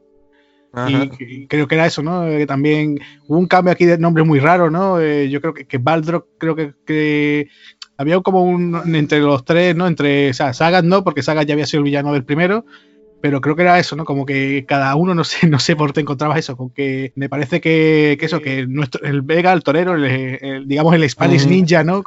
se supone que era Baldrock, me parece que Vega era Bison y Bison era el boxeador, porque el tema del de que se, supuestamente el personaje del boxeador Baldrock, claro, como se parecía mucho en aquella época al, boxeador Mike Tyson, en vez de ponerle Tyson, ¿no? Que, era, hicieron, pues le pusieron Bison y entonces hubo ese, esa, ¿no? esa diferencia de nombre, la verdad es que es un poquito raro, ¿no? Pero bueno, cosas de, de Japón, ¿no? De los programadores de Capcom, ¿no? Que, supongo que, tendrían esa pequeña confusión, ¿no? Eso sí, si le damos eh, al pause en la película, en el momento que presentan a, los antagonistas en pantalla, eh, en, esa, en ese gabinete de crisis militar, estamos viendo como, como en la pantalla cuando están presentando, eh, eh, los nombres están cambiados, claro, porque en su idioma original no hay problema, pero en Europa, pues nada, para el resto del mundo los nombres los cambiamos y además el torero español es malo, ¿no? O sea, una cosa que, que ahora que has dicho encima con la bandera preconstitucional, encima un torero, ¿no? Imagínate un torero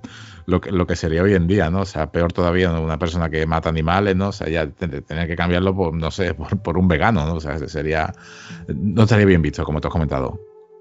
Sí, ahora, ahora se liaría la de Dios. Hay que tener en cuenta que en Japón lo español gusta mucho.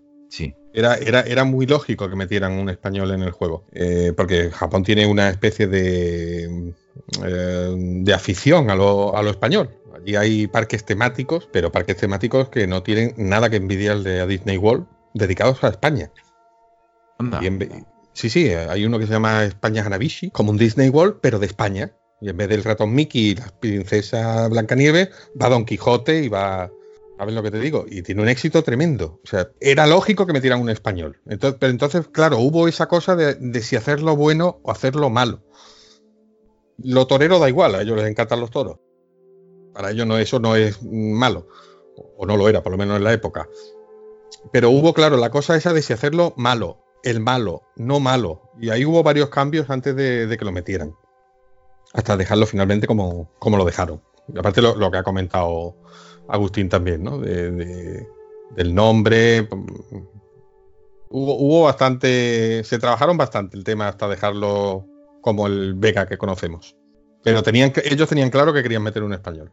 Perdona, eh, David, con el tema de, la película, te quería preguntar, eh, ¿a ti te rompió un poquito los esquemas? Porque siempre teníamos ese protagonismo compartido entre Ken y Ryu, que de golpe porrazo pues fuese el personaje de Gail, ¿no? El, que interpretaba Van Damme, ¿te chocó un poco?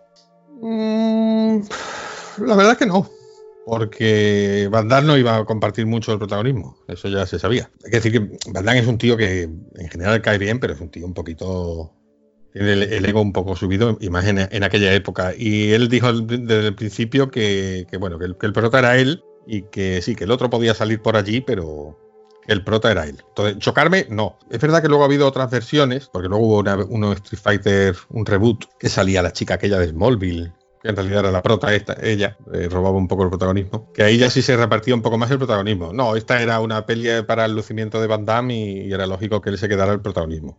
Eh, tu valoración, ¿tú, cómo, cómo, la tratarías? ¿No la recomendarías? ¿Te parece una buena película? ¿Te parece una buena adaptación? ¿La historia en general? ¿Qué opinarías sobre ella? Si alguien te preguntase, ¿es necesaria? O sea, ¿la ves necesaria? Pues yo creo que al, fan de Street Fighter le, le va a gustar creo que aporta una. Le da un. ¿Cómo decirle? Le da un trasfondo un poquito más, más trabajado al, a, los personajes, a la historia, ¿no? Porque mete aquí cosas de sindicatos de crimen y, de drogas y tal. Y le da un poquito más de empaque a lo que es el argumento, no simplemente que suelten ahí unos tíos y se pongan a luchar. Está bastante bien. Yo creo que es una película que al fan de, de Street Fighter seguramente seguro le va a gustar. Eh, al aficionado al anime en general, pues oye, tiene una animación bastante bastante bonita, está, vamos, la veo bastante bien trabajada. Eh, al fan del anime también, yo creo que sí, yo creo que no soy experto en anime, ya lo he dicho antes, que no, lo japo no es mucho lo mío, pero la verdad es que es una peli que a mí me gusta bastante. Capcom suele, suele cuidar bastante sus productos, cuando está detrás de, de productos paralelos a sus videojuegos y tal, lo suele cuidar bastante. A veces, de hecho, lo cuida más que incluso sus videojuegos. Pero es una película que está cuidada, está, está trabajada, la música es muy buena. Yo creo que sí, yo la recomendaría a, un fan de, los videojuegos en general y, del, y de la saga, por supuesto, pero a un fan general del anime también. Y ya para terminar, perdona David, eh, ¿me gustaría eh, que se hiciera alguna nueva versión, ya sea tanto en anime o en película de acción real, eh, de Street Fighter o, te quedas con lo que se ha hecho? Mm, buena pregunta. Hombre, yo como gustarme, yo creo que sí se podría hacer algo, no sé si decirlo, mm, no, me gusta decir la palabra seria. Iba a decir algo más serio. Quizá la, versión más, más reciente, la que comento con, la chica de Smallville, que, que, no me acuerdo nunca el nombre, peca quizá de tomarse demasiado en serio a sí misma que esa es una virtud que tenía la de la de Van que no se tomaba en serio a sí misma. No sé si necesaria, tampoco la veo necesaria. No sé si el público de hoy, no sé si el público de hoy apreciaría una película de gente dándose leches ahí. Sí, y con esa vestimenta, ¿verdad? sí, verdad, con esa ropa. vestido de blanco. Enseguida iban a decir que por qué chuliva en minifalda. Uf. no sé, no, sé yo. Casi vamos quedando con lo que tenemos. Tenemos la de Bandal, tenemos la de la otra. Déjate, déjate. Claro, claro, el ruso, ¿no? Cuando vengo a sangre, pues, este, este estereotipo, ¿qué es lo que es, no? O sea, porque me estás poniendo aquí una versión dopada de. Es que, claro, son, son estereotipos. Es un videojuego. La gente tiene que tener en cuenta que si nos remontamos a los primeros, a los de la recreativa, es que tenían unos cuantos píxeles para representar a los personajes y diferenciarlos. Entonces, claro que tenían que ser muy arquetípicos y el americano tal y el otro era rubio y el otro porque tenían unos píxeles para poder representar un personaje que fuera que tuviera empaque, que tuviera su propia presencia. Y eso, claro, se ha ido respetando los demás videojuegos. Entonces, claro que son muy pintorescos, claro que son muy arquetípicos. Claro, si es que tenían que ponerlo en una pantalla con, con, un puñado de píxeles. No vas a cambiar eso ahora. No, van a ir vestidos de, Armani. claro. Hombre, pues por lo menos, bueno, tenemos ahí todo, todo ese material, ¿no? Y además incluso como de serie web también, o sea, que, siempre también los fans, también hay muchos cortos realizados por fans, que la verdad es que, están muy bien, ¿no? Hay algunos que, que merecen, merecen mucho la pena verlo.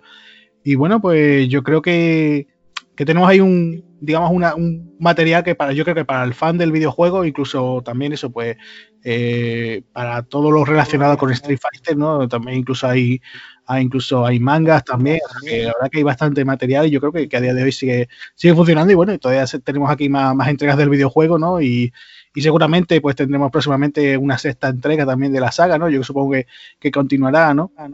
Seguro, seguro. seguro. Eh, el quinto ha tenido algunos problemas por eh, porque salió, en fin, salió, salieron los modos separados. Primero salió la campaña, no tenía online, en fin.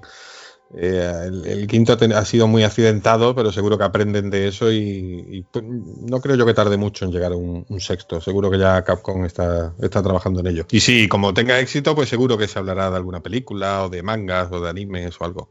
Claro. Pues nada, eh, David, eh, muchísimas gracias, un, placer haberte tenido aquí este ratito con nosotros. bueno, pues para nuestros oyentes recordar, bueno, pues que David Ascos Pacheco, pues lo hemos tenido hoy aquí de invitado. Y bueno, Javi, no sé si tú quieres comentarle alguna cosa más a él. Sí, ya para nuestros invitados, ya sabéis, podéis seguirlo en Twitter, en las redes sociales como arroba arfonpacheco y, sobre todo pues darle una oportunidad a, su libro que lo podéis encontrar también en Amazon y además en tanto en versión física como en para, los ebooks. Y la verdad que ha sido un placer hablar contigo de, de esta película que estamos nosotros aquí pues reivindicando. Pues nada, un placer mío y me podéis llamar cuando queráis para hablar de otra película o de otro videojuego. Presto y raudo. has, dicho, has dicho que te, que te ha hecho gracia Street Fighter y nosotros en un futuro pensamos traer a la de Van Damme. Ah, bueno, eso me apunto, eso me apunto. Además, hay, seguramente que, echemos una buena risa y lo, y lo pasemos bien. Pues nada, eh, un saludo y nosotros vamos a seguir con, el programa. Muy bien, gracias. Eh, perdona, David, antes de despedirte, eh, sí. Mm, dinos, por favor, el título de tu libro, hombre. Podéis buscarlo en Amazon, se llama Dentro, un cuento posapocalíptico. Al final no, he hecho como umbral y no he hablado de mi libro. Ah. bueno, pues yo he aprovechado, venga, ahí para, que todos los oyentes lo sepan, ¿vale? Para aficionados a, la, lectura, pues ahí tenéis el, libro de David, ¿de acuerdo? Pues nada, lo he dicho David, muchísimas gracias, un placer. A vosotros, a vosotros siempre. Eh, bueno, pues nada, ha sido una charla muy interesante. Eh, la verdad es que son de esas cosas que, fíjate tú, ¿no? Empezamos aquí a hablar de, un videojuego y da pie después, ¿no? A sacar otro, otro tipo de temas. Y la verdad que, que yo creo que ha estado muy bien y bueno, pues le mandamos aquí un, saludo. Y continuamos ahora, si quieres, ¿no? Con la, pasamos ya a la película de animación, ¿no? Estamos hablando de un género que era muy difícil en, esta época, que gracias a las redes sociales, gracias a todo, gracias a internet, ¿no? Gracias incluso a, esa, a esas descargas, ¿no? En algunos casos se puede encontrar grandes joyas. Pero en el año 94, 95, 96, cuando el VHS era lo máximo. Mm, ¿Cómo llegó a ti, no? ¿Cómo llegó a ti esta película? Yo esta película la recuerdo de ver en casa de un amigo, que además se hizo una colección de bastantes películas de, estas de anime en aquel momento. Y, recuerdo eso, lo típico de, bueno, vamos a verla, tenemos aquí la, película de Street Fighter. Recuerdo también tenía la de Fatal Fury. Y no recuerdo, ya digo, de estos de, de tener varias y bueno, venga, vamos, vamos a verla. Y recuerdo bien poquillo, ¿sabes? De esto de que en aquel momento no, no, me llamó mucho la atención porque yo nunca he sido mucho del tema del anime, ¿no? Nunca me, ha llamado mucho la atención. Y claro, pues sí, la estabas viendo, reconocías a los personajes y tal. Pero no me terminaba a mí de, de, cuadrar del todo, ¿sabes? Tampoco estaba yo muy pendiente de ella, ¿no? Y, y después, verdad que sí, que con el paso del tiempo, la verdad que, que, que se ha revalorizado bastante. Eh, tiene bastante. O sea, la gente, la verdad, que, responde mucho por ella, ¿no? Le, le gusta a los aficionados al, a lo que es el anime. Y bueno, viéndola a día de hoy, oye, pues mira, no ha envejecido nada mal. Yo la veo bastante bien. Es verdad que, bueno, ya a lo mejor ciertos diseños. Eh, a lo mejor podrían haber realizados de otra forma, pero bueno, era un poco el anime también de, de, aquella época, ¿no? De esos años 90, ¿no? También me ha sorprendido mucho viéndola ahora de nuevo, no sé si te ha pasado a ti, el tema, porque creo que eso se cambió para, la versión de Estados Unidos, ¿no? La inclusión de músicas, de canciones de rock, ¿no? Que, eso me llama mucha atención, ¿no? Porque aquí, por ejemplo, suena, suenan grupos, por ejemplo, como Alice in Chains, ¿no? Hay un momento y una escena que va Ken en su deportivo con, su novia y se está escuchando un tema, el tema creo que Man, in the Box, ¿no? De, Alice in Chains. Me, ha resultado una sorpresa gratamente, ¿no? Incluso después los títulos eh, de crédito final, me parece que incluso había un tema también de Core, ¿no? O sea, o sea, yo creo que, incluso no se, se, molestaron los estudios de aquí y decir, oye, pues vamos a hacerle un guiñito, ¿no? A ese a ese público norteamericano le vamos a meter esos temas en vez de tener la típica banda sonora un poquito más eh, oriental, ¿no? Sí, la verdad que, es como tú dices, o sea, en, el, en el Blu-ray o en el DVD, bueno, nosotros tenemos la edición de, del 20 aniversario que viene tanto el DVD como el Blu-ray. Si cambiamos de pista lo podemos ver, no podemos ver eso que tú has comentado, pero se le criticó mucho por, por, el, por esto, por la música, pero es que verdaderamente la composición que, estamos viendo es muy buena, ¿sabes? Es una composición bastante decente con esos pedazos de grupo que te he comentado. El problema que también que le veo es que aquí llega una versión censurada. Nosotros no tenemos no, tenemos aquí comercializada en, España la, versión, digamos, la versión que tenemos la de Selecta Visión, que la verdad... Eh, es, una buena edición, es una calidad de imagen muy buena, incluso en, la del DVD se ve una remasterización muy buena. Y hay escenas, hay escenas, no sé si tú la viste, no sé si, llegaste a, verla en su época, porque eh, estamos, acostumbrados a, este erotismo ¿no? que desprende Chun-Li siempre. Pero es que cuando, cuando ocurre en la película una, una escena en una ducha, verdaderamente nosotros vemos un poquito lo que es eh, el, culo y las piernas, ¿no? Pero es que en la, en la versión total, la, versión completa, que la podemos ver incluso por, internet, la vemos desnuda pero integral. Sí, también recuerdo yo eso que lo típico. Cuando tiene esa edad, ¿no? En los 90, cuando era adolescente, es normal que te llamase eso mucho la atención, ¿no? Es decir, eh, bueno, estoy todo el día jugando y resulta que tengo aquí al personaje de Chun-Li, que la verdad que sí, que era muy llamativa.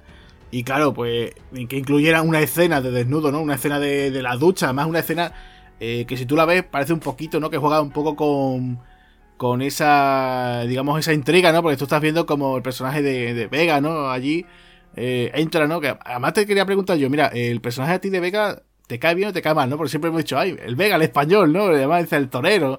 Pero, ¿qué te ha parecido eso de que dijeran, no, el ninja español, ¿no? no a ti te caía bien, porque yo es que siempre he intentado jugar con él, pero nunca, nunca me salía, ¿no? y en esta escena eh, tú lo ves y dices tú, eh, va, va, a matarla, seguro que la mata, ¿no? Y te sorprende mucho, ¿no? Que aún así, aunque Chun-Li es verdad que acaba con él, después es verdad que Chun-Li termina en el hospital, o sea, que se ve una muy buena paliza, se ve una... Y claro, mm, es cierto que Vega era uno de los jefes finales, ¿no? Pero fíjate tú que después en la película que se hizo con Van Damme, por ejemplo, Balrog también era uno de esos jefes finales y lo ponen de bueno, ¿no? reportero, ¿eh? Ojo, reportero. Reportero. ¿eh? Y, además, eh, simplemente por el hecho de que era norteamericano, ¿no? O sea, tú imagínate que si Vega llega a decir, bueno, no, es que Vega también es americano. Lo hubieran puesto de, bueno, ¿no?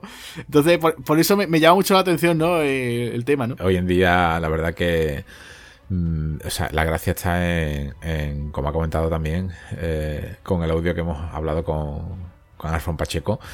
La, gracia está en que es español, ¿no? Para nosotros, entonces, pues casi que dice, venga, por lo menos vamos a probarlo, pero no, no, no empatizado nunca con él, porque si profundizamos un poco más en la historia, es un asesino, ¿no? Es un, torero de día, pero es un auténtico psicópata, ¿no? Posiblemente sea de los mayores psicópatas que hay. Aquí en la película acaba mal, la verdad. No sabemos, no vamos a desvelar nada porque es que no hay nada más que desvelar. es una lástima que no haya habido una siguiente parte. Pero esta película también acaba que tú dices, madre mía, me quedo con ganas de más, ¿no?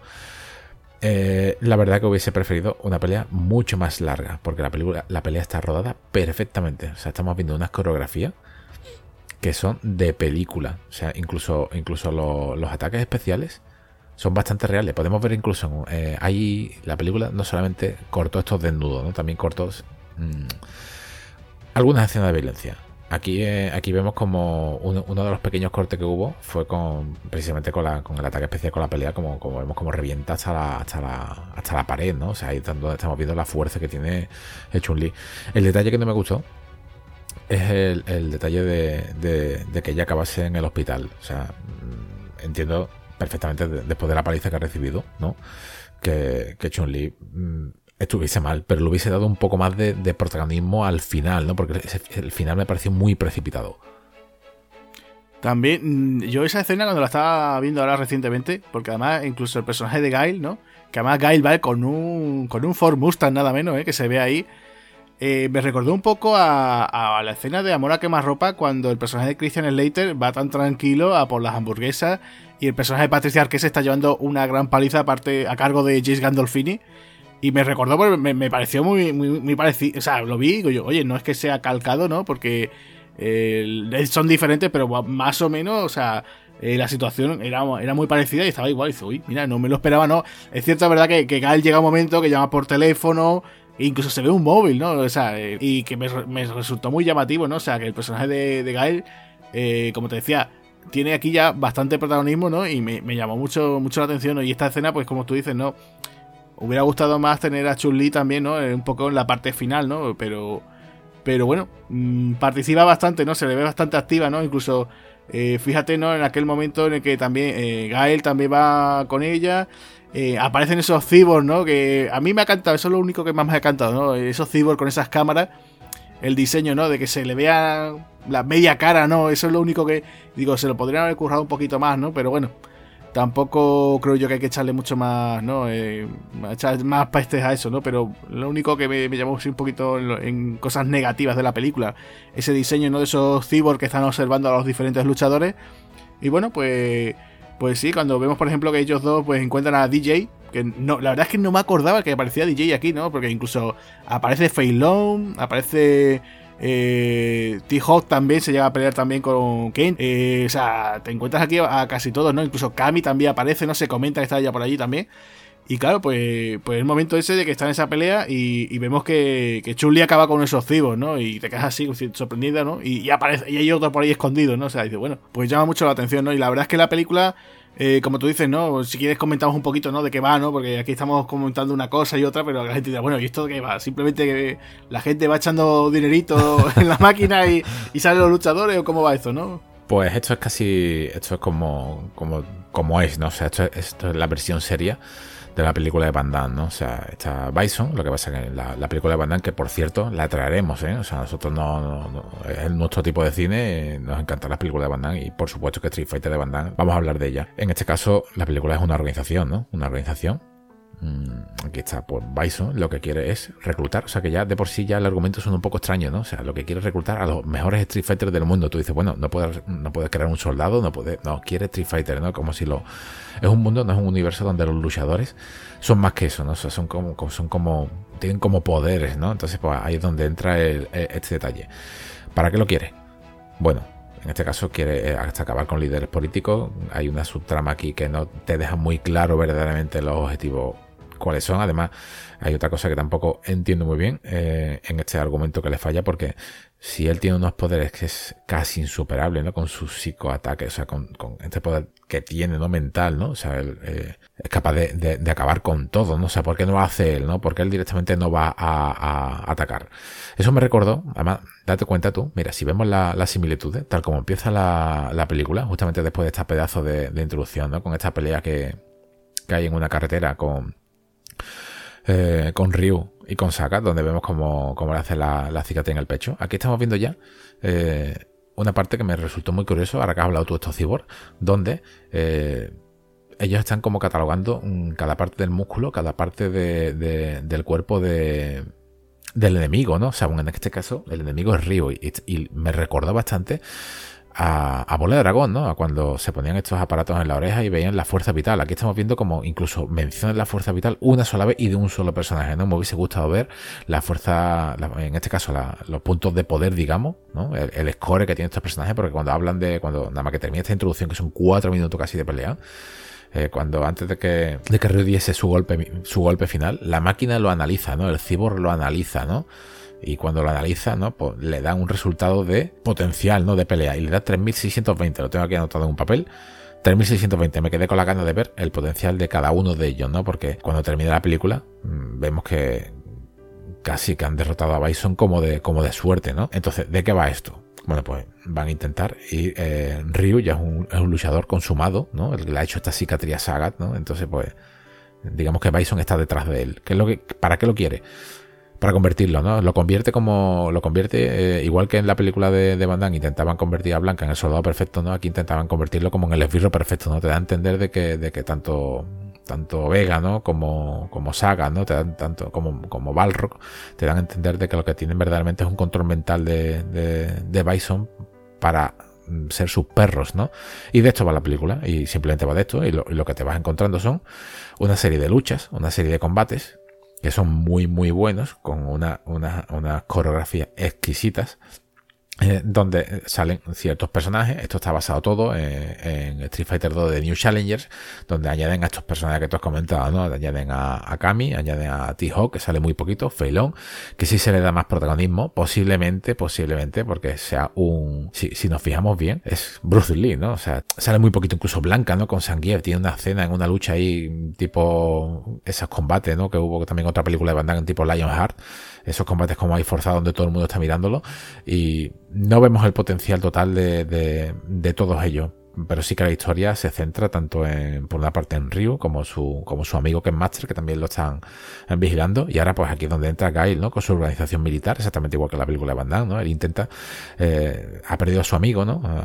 y él lo que intenta es junto con Chun-Li unir fuerza para acabar con, el mal. Aquí, el mal es Bison. Aquí es donde veo como, como la película te deja ver, como si fuese una, una historia de amor, ¿no? O por lo menos él la llama pequeña, ¿no? Él, digamos que está como, como protegiéndola. En ese momento, la primera que lo ves, dice uno, bueno, será una historia de amor, que, es lo que hay, ¿no? Pero es que no, es que Gail ya tiene su mujer, ya tiene su, su hija. De hecho, el hijo de, de la hija de Gail, ¿no? Con, con, Data, que es el hijo de Darkling. Fíjate tú que aquí son todos amigos. Esto parece un Friends, ¿no? O sea, parece Street Fighter Friends. Son amigos, ¿no? Son amigos, pero por carta. O sea, se, se, fíjate tú, ya ni por WhatsApp, ¿eh? Ya se cartean. O sea, esto es todo, esto es todo un universo, vamos. También, hombre, que la cosa que. Bueno, la idea es intentar relacionar e incluir todo. Cuanto más personajes, mejor, ¿no? Incluso creo que aparece Akuma, ¿no? Llego, creo que me, llega a hacer una especie como de, pequeño cameo, ¿no? O sea, incluso eso, ¿no? O sea, uno de los. O digamos el villano, ¿no? O sea, después de, Bison, ¿no? uno de esos personajes también muy importantes dentro de la saga de los videojuegos. Y aquí en la película, como tú dices, ¿no? O sea, tenemos al villano, ¿no? De turno, que sigue siendo Bison. Y claro, pues es, una organización terrorista y lo que quiere, como tú dices, hacerse con los mejores Street Fighter, pues para que sean sus lacayos, ¿no? Y bueno, pues eh, ya te digo, vamos viendo diferentes peleas. Yo me, llamó mucho la atención la de Zangief con Blanca. Eh, la verdad es que me dejó un poquito descolocado, ¿no? Cuando el momento este que está, creo que está Baldrock también por ahí viéndola, ¿no? Y se el tío como se enfada y se, empieza a echarle como los músculos, ¿no? Y la camisa, ¿no? Y se digo, pues esto para qué, ¿no? O sea, una cosa que también supongo que sería un pequeño guiño, ¿no? Porque no sé si la gente se acordará, pero Baldrock, eh, si depende de cómo ganarse el combate, se quitaba la camisa, ¿no? Eh, o sea, aquí luciendo músculo, ¿no? No sé si fuese, eh, sería un guiño, ¿no? ¿no? Pero por ejemplo me llamó muchísimo la atención. El combate, por ejemplo, con Fei Long que tiene Ryu, es lo que tú dices, ¿no? Fei Long está basado en Bruce Lee, o sea, en el videojuego incluso ya se le ve eh, con ciertas posturas y, golpes parecidos a los que hacía Bruce Lee. De hecho, incluso acuérdate que una de las celebraciones que tiene Fei Long es sacar unos nunchacos y parecerse hacer unos, gestos y unos movimientos parecidos a los de Bruce Lee. O sea, que, sin duda era un personaje que homenajeaba, ¿no? A, aquí al, gran maestro, ¿no? De, de las artes marciales, ¿no? Y bueno, pues después por otro lado también, como te decía, ¿no? Está esa, esa pelea con tensión y erotismo, ¿no? Que decías tú, la de chun con Vega. Eh, también llama mucho la atención, ¿no? Después también en la parte final, ¿no? Que está bastante chulo, ¿no? Cuando a, Ken, ¿no? A Ken lo secuestran y le lavan el cerebro y se convierte en un malvado, ¿no? Y se pelea ahí con, con Ryu, ¿no? Eh, tenemos esa pelea también ya que es final, que está muy chula, porque además nadie se lo espera, ¿no? Ese Ken Ryu contra, contra Bison, que la verdad está súper chulo, ¿no? Además que incluso eh, le destroza la, la, nave esa que tiene ahí Bison, ¿no? O sea que la verdad es que es muy, muy completo, ¿no? Una pelea que si la película dura una hora y 38, la pelea empieza a la hora y 12, ¿eh? Estamos hablando de casi media hora de dale que te pego, ¿eh? Contra Bison, ¿eh? Claro, sí, también hay que recordar, por ejemplo, eh, yo en esa época, como te comentaba antes, ¿no? Bola de Dragón, ¿no? Acordarse esos capítulos, no, capítulos y capítulos, entre cuántos capítulos estuvo Goku peleándose contra Freezer, ¿no? pues una cosa así, ¿no? O incluso, por ejemplo, vámonos al terreno deportivo esas series, por ejemplo, como campeones, ¿no? ¿Cuánto duraba un partido de los New Kids, no? Sí, sí, sí. o sea, era una cosa que también duraban muchísimos partidos, o sea, y aquí pues han querido aprovechar, oye, el clima final, pues darle eh, bastantes más minutos, ¿no? A mí incluso me, sorprendió mucho, por eso te decía yo que me, ha sorprendido mucho la, verla otra vez de nuevo, porque me llama una grata sorpresa con ella, y ver, por ejemplo, el personaje de, de Gail, que por ejemplo incluso también se llega a plantarle cara a Bison, ¿no? O sea, sí. es verdad que Bison se lo quita en un hola y adiós, ¿no? pero, pero resultó curioso, ¿no? O sea, eh, las formas, incluso ya tengo, incluso la pelea de Zangief con, Blanca, que Blanca incluso hace todos sus movimientos. Eh, Zangief allí también le hace su famosa llave en esta de. Esta que tiene, ¿no? Que el super eh, molinillo este que hace, ¿no? Que, que yo he pensado, digo, bueno, ya está, aquí Blanca ha caído. No, no, eh, se recupera. Es verdad que después no vuelven a aparecer más, pero bueno. ya te digo, yo bastante, bastante sorprendido con la película, incluso el personaje de Onda, ¿no? Cuando pelea con Dalsin, ¿no? Que tiene ahí también un final un poco raro, ¿no? Parece que como que lo tiene un poquito medio hipnotizado también, ¿no? O sea, eh, me sorprendió bastante, bastante la película, ¿eh? ¿eh? una cosa, un detalle importante aquí, eh, hablando sobre, sobre Bison, si nos ponemos a ver también, fíjate tú, en, Japón, ¿no? O sea, cómo se ha, cómo se ha hecho esto. la primera aparición que vemos de, de Bison con esa, esa nave, él va en una, en una nave, lo vemos que, aparece en su base, ¿no? Sustituye esa base por la estrella de la muerte, ¿no? Y sustituye a esa, esa marcha imperial por Bison bajando. es que es casi igual, o sea, es casi calcado, incluso, incluso por esos pasillos se encuentran a, dos científicos y se apartan, ¿no? O sea, eh, pero es que si nos volvemos a, si, también miramos con esa capa, ¿no? Con, solamente le faltaría, eh, en vez de ese color morado, ¿no? ese color lila, esos colores que lleva, si le ponemos un casco de negro y con ese Psycho Power, ¿no? Que tiene, ¿no? Porque él tiene el, el Psycho Power, ¿no? ¿Qué es lo que nos encontramos? Pues casi que es una versión de, de, Darth Vader, ¿no? O sea, nos, está metido a ti eso en la, en la, cabeza, o sea, y, por, y, por, otro lado, ¿no? ¿Qué es lo que tenemos, ¿no? Tenemos al bien, cómo lucha el bien, ¿no? Pues lucha, el bien lucha de blanco, ¿no? O sea, aquí está la confrontación tacha de, de los colores. Eh, la película, la verdad, que tiene bastantes puntos así, ¿no? Me parece casi, casi filosófica con, con estas apariciones de, de, de Bison donde lo que quiere es casi dominar el mundo, ¿no? O sea, en la película de Van lo que quiere es eh, con Bisonopolis, ¿no? Con esos bisodólares, ¿no? Y aquí pues reclutando a los, a los mayores Street Fighters del mundo. Un detalle muy, muy importante sobre la, sobre la pelea final es que me quedé, ahí dije yo, madre mía, esto va a ser un combate brutal. Es lo que tú has comentado, ¿no? Como, como Gail, ¿no? Hace su, su, su cruce este de brazos cruzados y que, corta el aire, ¿no? Además una escena muy, muy, muy, muy buena, de donde revienta la cabaña de, de, fíjate tú, ¿eh? que, que vive en una cabaña, ¿eh? y hace el Sonic Boom, ¿vale? Ahí me quedé yo helado, ahí dije yo, madre mía, que va a reventar a, a Bison, ¿no? Pero es que Bison ni se inmuta, o sea, se, teletransporta de, un sitio a otro y lo revienta de un golpe. Aquí es donde yo me quedé un poco, un poco ya en shock. Dije, no puede ser que, que ya, en un solo porrazo ya, Gail ha caído. Me faltaron, ¿sabes? Se podían haber hecho que se hubiese levantado un poco herido, ¿no? O, cualquier historia, y que aquí, esos personajes que al principio se ha dado más importancia, ¿no? Digamos, esos, esos cyborgs, ¿no? Que hubiesen aparecido en otra nave, en otro avión, en masa, ¿no? Lo que siempre decimos, ¿no? Un poco más de chanfaina. Yo creo que eso le hubiese dado otro dinamismo a la película. Por un lado, te hubiese encontrado a Ken y a Ryu peleando contra, contra Bison, y por otro lado, pues a lo mejor a Chun-Li, a Honda y a Gail contra hordas y hordas de, de, de cyborg, incluso alguno de ellos que fuese de un tamaño con una fuerza más elevada. Hombre, eso daría pie un poquito más a lo que se parece la, la película, ¿no? O sea, eso daría pie a lo que te decía yo antes, estabas hablando antes, ¿no? Es decir, eh, nos encontramos con una parte, ¿no? O una subtrama tipo más rollo J. Joe, ¿no? En el cual pues podríamos encontrarnos, como tú dices, ¿no? A Guy, a Chun-Li, allí incluso con algún tipo de, comando especial, ¿no? Eh, enfrentándose a este, este tipo de cyborg. Eh, mientras que por otro lado, pues bueno, pues veríamos a Kenny Río enfrentándose ya, digamos, a los jefes finales o esos jefes un poco más poderosos, ¿no? Sí, podría haberlo planteado, pero yo creo que he intentado ser un poquito más eh, fiel, un poco más al, videojuego, ¿no? Intentando dejar un poco de lado esa parte, ¿no? Que ya te digo, que quieras que no, eh, bueno, pues después vimos en la, en la película de Van ¿no? Yo después, por ejemplo, fíjate tú, ¿no? Esto de del tema de cuando a Ken le, por ejemplo, lo, le, borran un poco, ¿no? Lo, lo convierte en una especie como de, lacayo, ¿no? Un zombie, ¿no? De, de Bison y tal. Eh, pues una cosa que después, eh, después investigando un poquito, es verdad que yo ya digo, la, la serie, lo que es la serie alfa, ¿no? De Street Fighter, la Street Fighter 0 o el Street Fighter Alpha, eh, tenía bastantes cosas, ¿no? Similares, ¿no? a esto que que se comentaba aquí, ¿no? Que incluso eh, al final, ¿no? Antes de llegar a Bison, pues Ryu se tenía que enfrentar con una versión malvada de, de Ken, ¿no? O sea, que tenían ciertas ideas que después se han utilizado aquí en, en, videojuegos, ¿no? Personalmente creo que la mejor historia que hay es la de los videojuegos, por lo menos sigue un, ¿no? Sigue un patrón. Tengo una lástima porque esta licencia Agustín hubiese dado mucho más de sí. ¿eh? Incluso es una lástima que esta película en Estados Unidos no se estrenó en cine. Fíjate tú que aquí en, España yo me la compré en VHS nada más salir. Street Fighter, esto había que comprarlo y, sobre todo siendo este pedazo de, anime, ¿no? Lo que han conseguido. Mira que se explotó el juego, mira que has comentado esas versiones que hubo, ¿no? Incluso esas versiones piratas y, o piratonas modificadas, ¿no? Con esos pedazos de, de combinaciones y de combos que hacía, pero es una lástima que no se explotase más lo que era una película en, condiciones, ¿eh? ya no solamente de, de actor real, ¿no? sino una continuación de esto. Claro, y fíjate tú que es que incluso, como te decía antes, el universo de Street Fighter 2 llegó a tener incluso eh, unas versiones simpáticas, ¿no? Yo me acuerdo de lo que era el, el típico juego del Columns, ¿no? Que, había una, versión de Street Fighter también. O sea, tú puedes escoger cualquier personaje de, Street Fighter, un plantel, y te enfrentabas a otro, pero a base de, de ir haciendo columnas, ¿no? Como el típico juego de.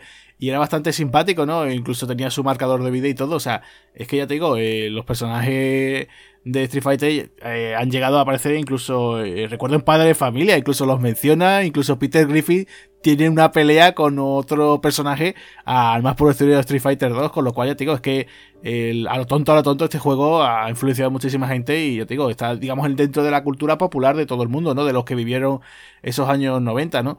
Y a día de hoy, ya te digo, sigue, sigue saliendo y tenemos esa quinta entrega ahora de Street Fighter, que yo no sé si tú, has jugado a la anterior, a la de Street Fighter 4. Sí, sí, sí, a todos, a todos. Pero la verdad que muy bien, ¿sabes? Yo ya te digo, yo eh, sigo disfrutando a día de hoy este videojuego. La película, te digo, me ha sorprendido muy gratamente. Te iba a preguntar por ese, esa parte final, ¿no? Esa sorpresa, ¿no? Porque eh, parece que una vez han terminado los protagonistas con Bison, eh, parece que todo el mundo final feliz, ¿no? Kane por fin parece que se va a casar con, con su novia, ¿no? Va a sentar cabeza. Gail, Gail resulta que va al hospital para ver a Chun-Li. Chun-Li ya incluso le, le, hace una broma, ¿no? Bromea con, con él. Eh, Ken o sea, Ryu, perdón, eh, parece que va a seguir su camino, simplemente de seguir trotando por el mundo. Y resulta que aparece un camión, ¿no? Ahí nadie se lo esperaba, ¿no? Y resulta que, que nada menos que el conductor es Bison, ¿no? O sea, como diciendo, ah, ¿continuará o no? ¿Qué, qué, nos deparará, no? entonces, la verdad que cuanto menos era, era bastante, bastante interesante, ¿no? Ese final, decía, dejar al espectador y decía, joder, pero quiero más, ¿no? ¿Qué va a pasar aquí, ¿no? ¿Qué, qué me voy a encontrar? Exactamente. Y sobre, Agustín, sobre este director, porque este director no, esto no es su primera película de este, de este género. Eh, aquí estamos hablando de una persona que ha hecho bastante. Nació, es un director japonés, Hisaburo Sugi, nació en, en, los años 40. ¿Qué títulos tiene, no? Porque no solamente se dedicó a, a, Street Fighter, ¿no? O sea, él viene ya de, de, unas adaptaciones que, madre mía, madre mía, lo que son, ¿no? O sea, quien eh, esto es historia ya no solamente del cine, ¿no? O sea, quien no, quien no ha visto, ¿no? O por lo menos las más importantes, ¿no? ¿Cuáles son? Pues mira, eh, este hombre tiene aquí un anime muy interesante que fue Astro Boy, que es un personaje muy famoso en Japón, ¿no? Y, aquí también supongo que los, eh, bueno, los que sean aficionados a, este género de animación pues conocerán ese personaje, ¿no? Que es un héroe, un héroe japonés bastante conocido. De hecho, incluso eh, creo que en Estados Unidos hace unos años se hizo una, una, nueva versión, que incluso creo recordar que participó Nicolas Cage en el tema de voces. después de eso, pues ya, por ejemplo, fíjate tú, en el año 69 hace también otro anime de Lupin III, o sea, el famoso, el famoso ladrón de guante blanco, ¿no? Que la verdad es que para mí eh, recuerdo esa serie que, echaban en, las privadas, que la verdad que estaba muy bien, ¿no? Eh, también, por ejemplo, mira, tiene otra serie que también aquí se llegó a ver, que era Bateadores. Eh, yo recuerdo también que, no sé si la, gente se acordará, pero la, época de campeones, ¿no? De Oliver y Benji. había muchísimas series de animación japonesa, siempre con temas deportivos de, de, por medio, ¿no? Por ejemplo, estaba La Panda de Julia, eh, recuerdo esta de, por ejemplo, eh, había una también de, baloncesto, eh, había incluso una que se llama Campeón, que era de boxeo, o sea, había bastante, ¿no? Y entre ellas también estaba esta de bateadores. después, bueno, como tú decías, ¿no? Has comentado, en el año 94, Street Fighter 2, la película animada. Después llegó esta serie que de anime también que se hace en el, en el 95 de Street Fighter.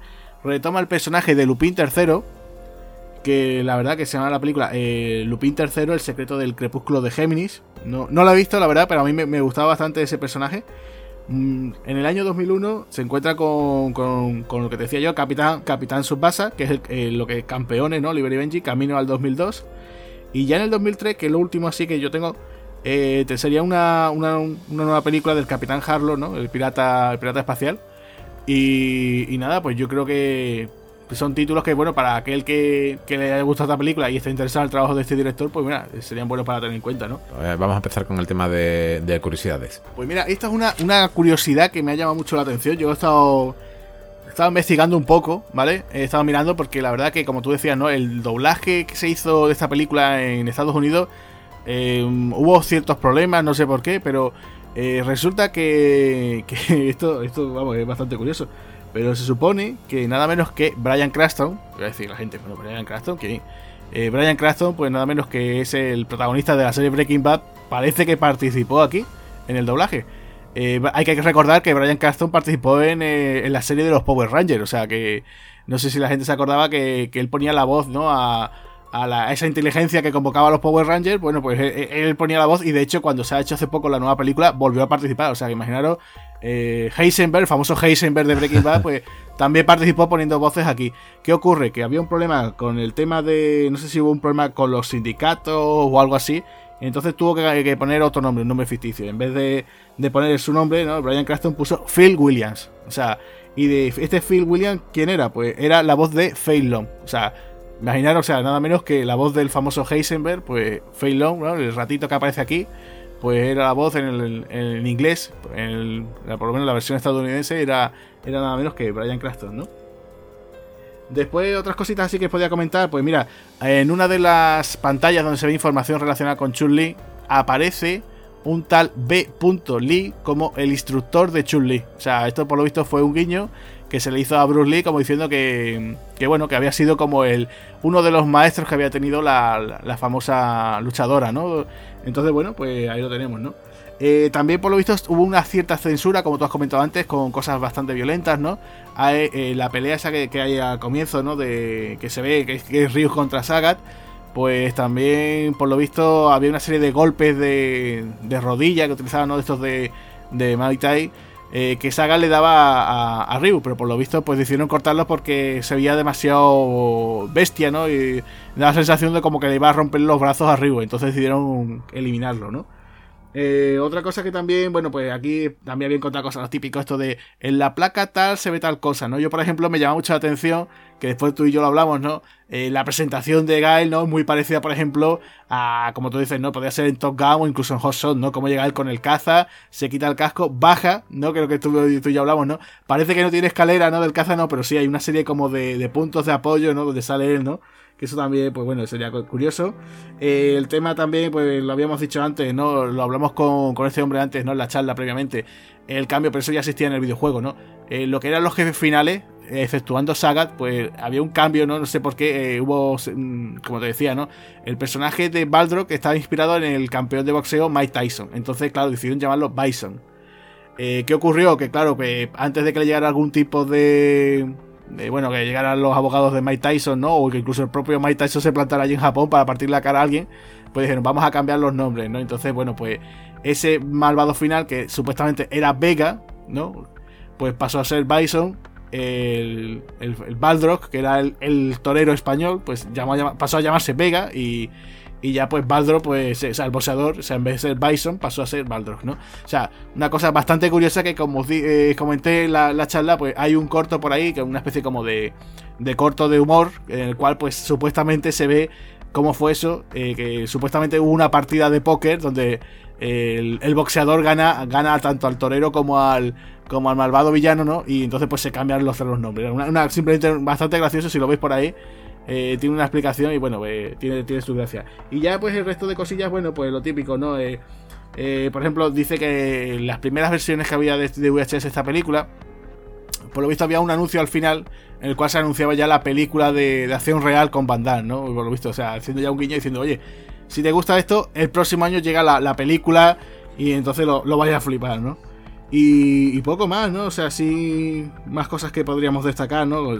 Ya de, para terminar con la conclusión, con conclusiones finales, ¿cómo catalogarías tú esta, esta película? En mi caso, ya te digo, una cosa personal. En anime, o sea, para mí, eh, lo que supuso, tanto Ninja Scrolling, o sea, fíjate tú el, el peliculón que te estoy hablando, ya a ver si la traemos en un, en un futuro también, como Street Fighter 2 para mí es lo máximo que existe. O sea, eh, yo diría que para mí son las obras, las obras de artes máximas en este género.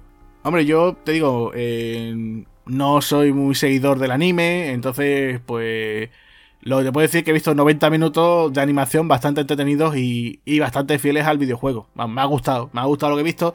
No es una película que te puedo decir que puedo ver cada eh, X tiempo, pero oye, me ha llevado una, una grata sorpresa, pues ya te digo, tenía un recuerdo muy vago de ella y la verdad es que me ha sorprendido bien, para bien. La verdad es que sí, que para aquellos que les gustan el videojuego, pues, oye, pues lo van a ver, se van a sentir, eh, oye, pues mira, esto tiene relación, esto se parece a lo que yo cuando jugaba, ¿no? A esa recreativa, pues me he encontrado. Y la verdad es que sí, me ha sorprendido. ahora, ahora con lo que ha dicho, vamos a poner aquí eh, la consola cuando terminemos el programa y nos vamos a dar unos cuantos soplamocos, ¿eh? Muy bien. yo, me, yo, me, pido Zangief. Vale, vale, vale, yo me pongo a Gail y, a ver qué es lo que sale. Eh, América contra Rusia, la verdad que, puede ser. Eso promete mucho, ¿eh? Un combate muy prometedor. y ya para terminar, mm, vamos a dar las gracias, ¿no? iBox ha, ha publicado un, un tuit, ¿no?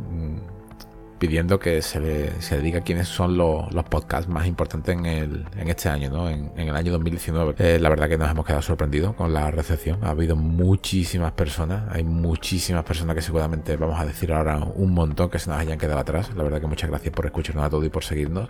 Eh, sobre todo vamos a, tenemos aquí apuntado una lista inmensa, ya lo, ya lo repetimos, habrá muchos que se han quedado fuera. Eh, no, sabíamos que teníamos esta, esta recepción, la verdad, que ha sido un, detalle, ¿no? Personas como, como tenemos que apuntado, pues a Isma Remesal, un gran saludo también a, al secreto del pentagrama, ¿no? Ese, ese pedazo de podcast, ¿no? De, de Fran Beltrano, arroba secret pentagram, ¿no? También pues a los amigos de Amando la Cabina, ¿no?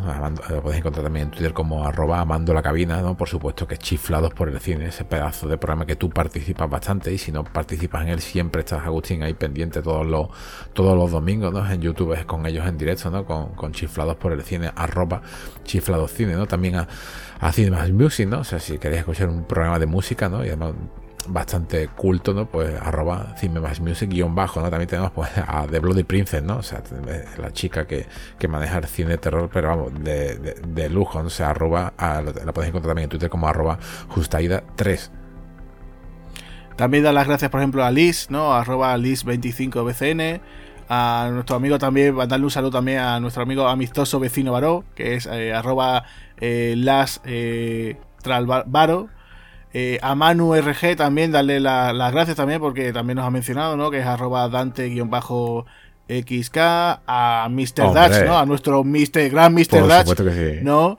Que también siempre nos recuerda también el cine de acción allí en las redes sociales, ¿no? A arroba MrDutch78. Pedazo de cuenta, ¿eh? Pues sí, también, por ejemplo, un saludo también al rugido de, de Mimpara también, ¿no? Arroba rugido Impara, ¿no? Ese, ese podcast siempre también relacionado con la, con la música también, música y cine a, otro gran señor, ¿no? A Mr. Mixigno también.